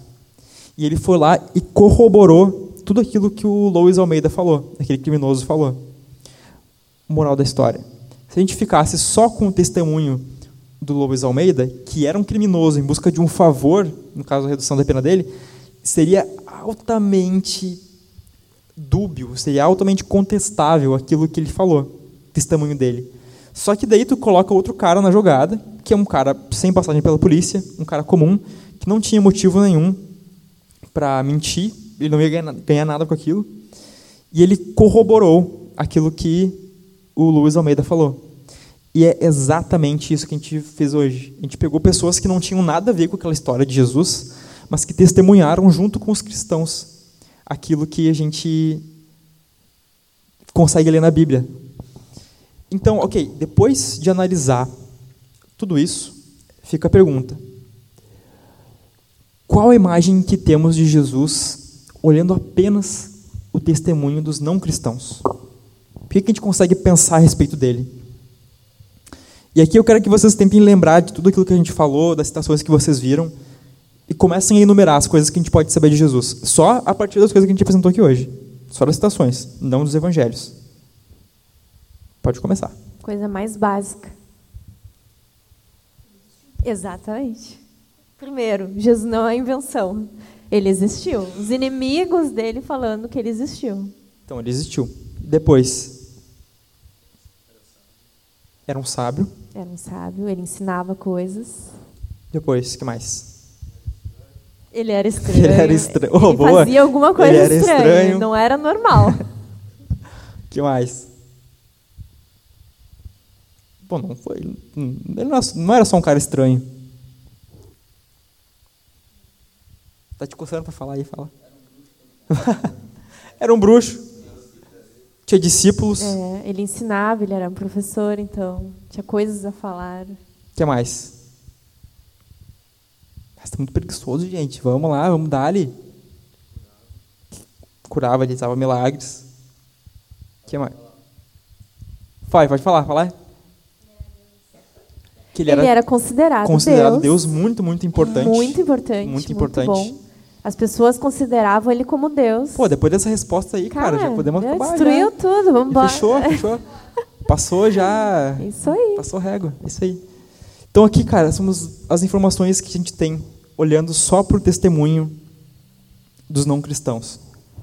A gente sabe que Jesus era um judeu que viveu durante o século I em Israel. Jesus tinha um irmão chamado Tiago, que foi morto por sacerdotes judeus por apedrejamento.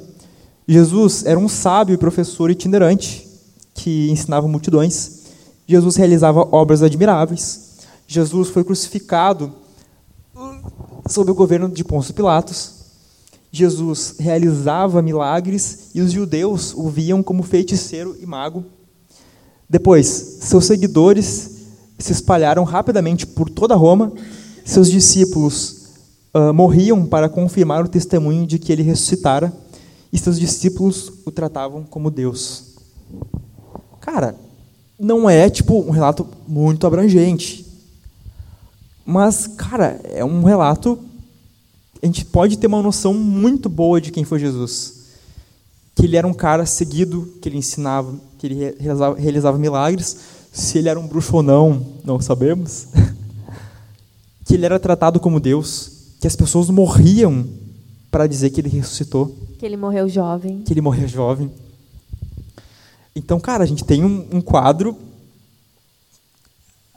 favorável, muito bom a respeito do, do que os não cristãos viam, né? Então, cara, a gente tem um, a gente tem um quadro muito, muito bom sobre Jesus. Muito bom.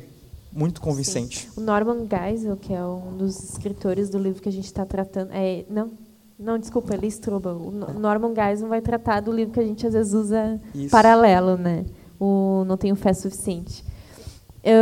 Ele vai dizer ali na, na entrevista que não há nenhuma religião no mundo que tenha esse tipo de apoio extra escriturístico, digamos assim, do que o cristianismo. Né? Achei nenhuma muito. religião. Aí ele vai citando alguns exemplos, né? Se quiser ler o livro, vai estar ali, mas ah, esse é o que eu estava falando, que a gente usa às vezes. Cara, só um detalhe. O dia que eu chegar no nível desse escritor, eu posso morrer, posso me suicidar. Olha só, ele foi ele mais um cara que escreveu esse livro. Aí tá lá no livro, né? Pô, tal tal pergaminho fala tal coisa, mas isso é analisado melhor melhor em tal livro. Aí ele põe uma, uma, uma notinha de rodapé, né? Aí tu vai na notinha de rodapé, ele está citando ele mesmo em outro livro. Tipo, o cara, oh, meu, se tu quiser saber é mais, muito... lê tal livro. Tá, mas de quem é? É meu. O dia Muito que eu chegar bom. ao nível desse cara de ficar me citando nos livros, sobre outros livros que eu escrevi. Exatamente. Tipo, cara, eu posso morrer depois disso, cara. Mas, cara, vocês podem perceber que a gente consegue ver que Jesus mexeu com a história, mesmo na visão dos não cristãos. É uma visão estranha, uma visão peculiar. Jesus não foi um homem comum.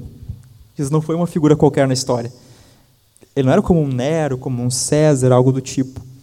Ele é uma, se vocês perceberem, ele era uma figura em, cheia de mistérios e que desperta muito o imaginário das pessoas.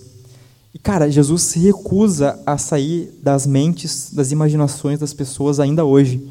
De tempos em tempos vai aparecer alguém que vai tentar negar que ele existiu, ou negar os seus ensinamentos, ou negar que ele existe. Mas Jesus parece que ele se recusa a sair da mente das pessoas, do imaginário das pessoas. E isso mostra só o caráter livre de Jesus. Cara, Jesus é Deus e ele se recusa a sair da história. A gente está presenciando, olhando para a história agora. Pensem bem, cara, esse é um momento é um momento importante. Contemplem isso aqui comigo. A gente está olhando para a história e está vendo um Deus encarnado que dividiu a história em dois que ainda hoje se recusa a sair da história. Cara, isso é. Isso é demais, cara. Vocês estão contemplando agora mesmo. Vocês viram outras pessoas falando sobre isso. E aí Jesus, Jesus não sai das nossas mentes, não sai da nossa história. Para sempre, cara. E vai continuar sendo assim. Tipo, Jesus é livre, ele vai continuar incomodando as pessoas. Ele vai continuar pentelhando, vai continuar sendo esse, essa figura misteriosa que, que causa tanto ódio para alguns e tanta admiração, que é o, ele é o, o objeto de estudo de pessoas uma vida inteira, cara, e elas não param de estudar. Então, a gente consegue ver, contemplando a história, que Jesus é um Deus intomável. Ah, cara, isso é. Isso é, é o principal ponto que vocês podem sair pensando aqui hoje. Que Jesus é um Deus indomável e que ele não sai da história e não sai da nossa cabeça. Que ele continua sendo envolto em mistério e a gente precisa descobrir esse mistério. Que louco, né? Muito louco. Então tá, gente. Vocês têm alguma pergunta? Por favor, agora é a hora, agora é de fechar, de fechar bagulho, de tocar pro ar os peidos, jogar as capivaras no ventilador. É agora. Por favor, vocês têm alguma pergunta?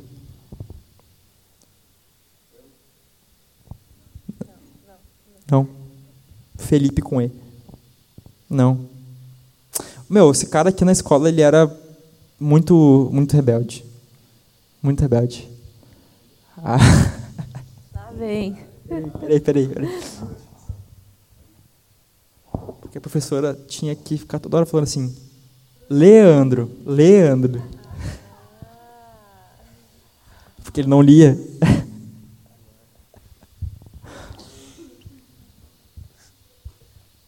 Sigue da era do gelo.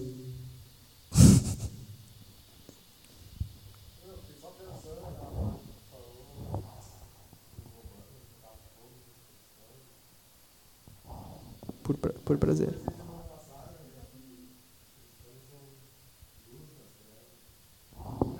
Muito forte, né? Os cristãos, até na hora de morrer, cara, eles eram como um farol no meio da escuridão. Sim, porque imagina, eles colocavam os cristãos para morrer, lá os leões comerem eles, e aí, né, eles cantavam até o final. E aí a plateia era impactada com aquilo. Por que, que eles fazem isso? E aí ouviam o evangelho e se convertiam. E morriam também. Então, gente, até a morte glorificava a Deus. Isso é muito forte. Cara, olhar para a história do cristianismo e olhar para a história de Deus na Terra. A gente tem que entender isso. É Deus agindo constantemente. Tu vê, cara, até a morte deles era algo que iluminava o mundo. Até a morte dos caras.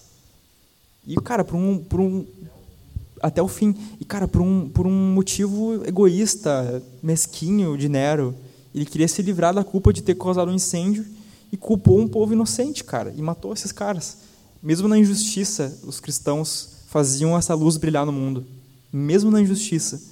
Mesmo quando eles sofriam o pecado de outras pessoas, né? Essa é muito demais, cara. Ele já morreu já. Falsa. Então tá, gente. Vamos ouvir mais uma música. O Matheus consegue. Ô Matheus, carioca. Tu consegue me ouvir? Mateus. Grita de desespero se tu consegue me ouvir. Eu só- eu só- eu só- eu só- tem, tem- tem uma parte aqui que eu acho interessante, né? Um monte de coisa que a gente falou aqui. Uhum. E ele, ele fala que sabia que a nossa breve conversa tinha sido apenas um arranhado na superfície, a superfície do, do assunto, arranhando a superfície do assunto. Tipo, a gente falou pra caramba que eles só estavam arranhando perto de um monte de fonte que existe, entendeu? Sobre Imagina, cara. A gente falou muito aqui, né, velho? E isso é quase nada. Gente, façam uma piada enquanto eu sobo ali em cima, tá? Porque eu tenho que. Eu não quero que fique no vácuo. Tem que fazer piada. Tem que. Mas, mas pode ser ruim? espelhem. te- Não. Tem que ser piada do meu nível, não pode ser ruim. Ah, então é piada ruim? Mas já, que- já, já, que- já que pode fazer piada ruim, então eu vou contar uma piada ruim, né? Já que- já que- Ai, ai, ai. Tinham, tinham, duas, tinham duas bolinhas de gude andando pela casa, né? Aí uma chegou pra outra e falou, toma cuidado com a escada, tá? E a outra, tá, tá, tá, tá. Essa pra fechar.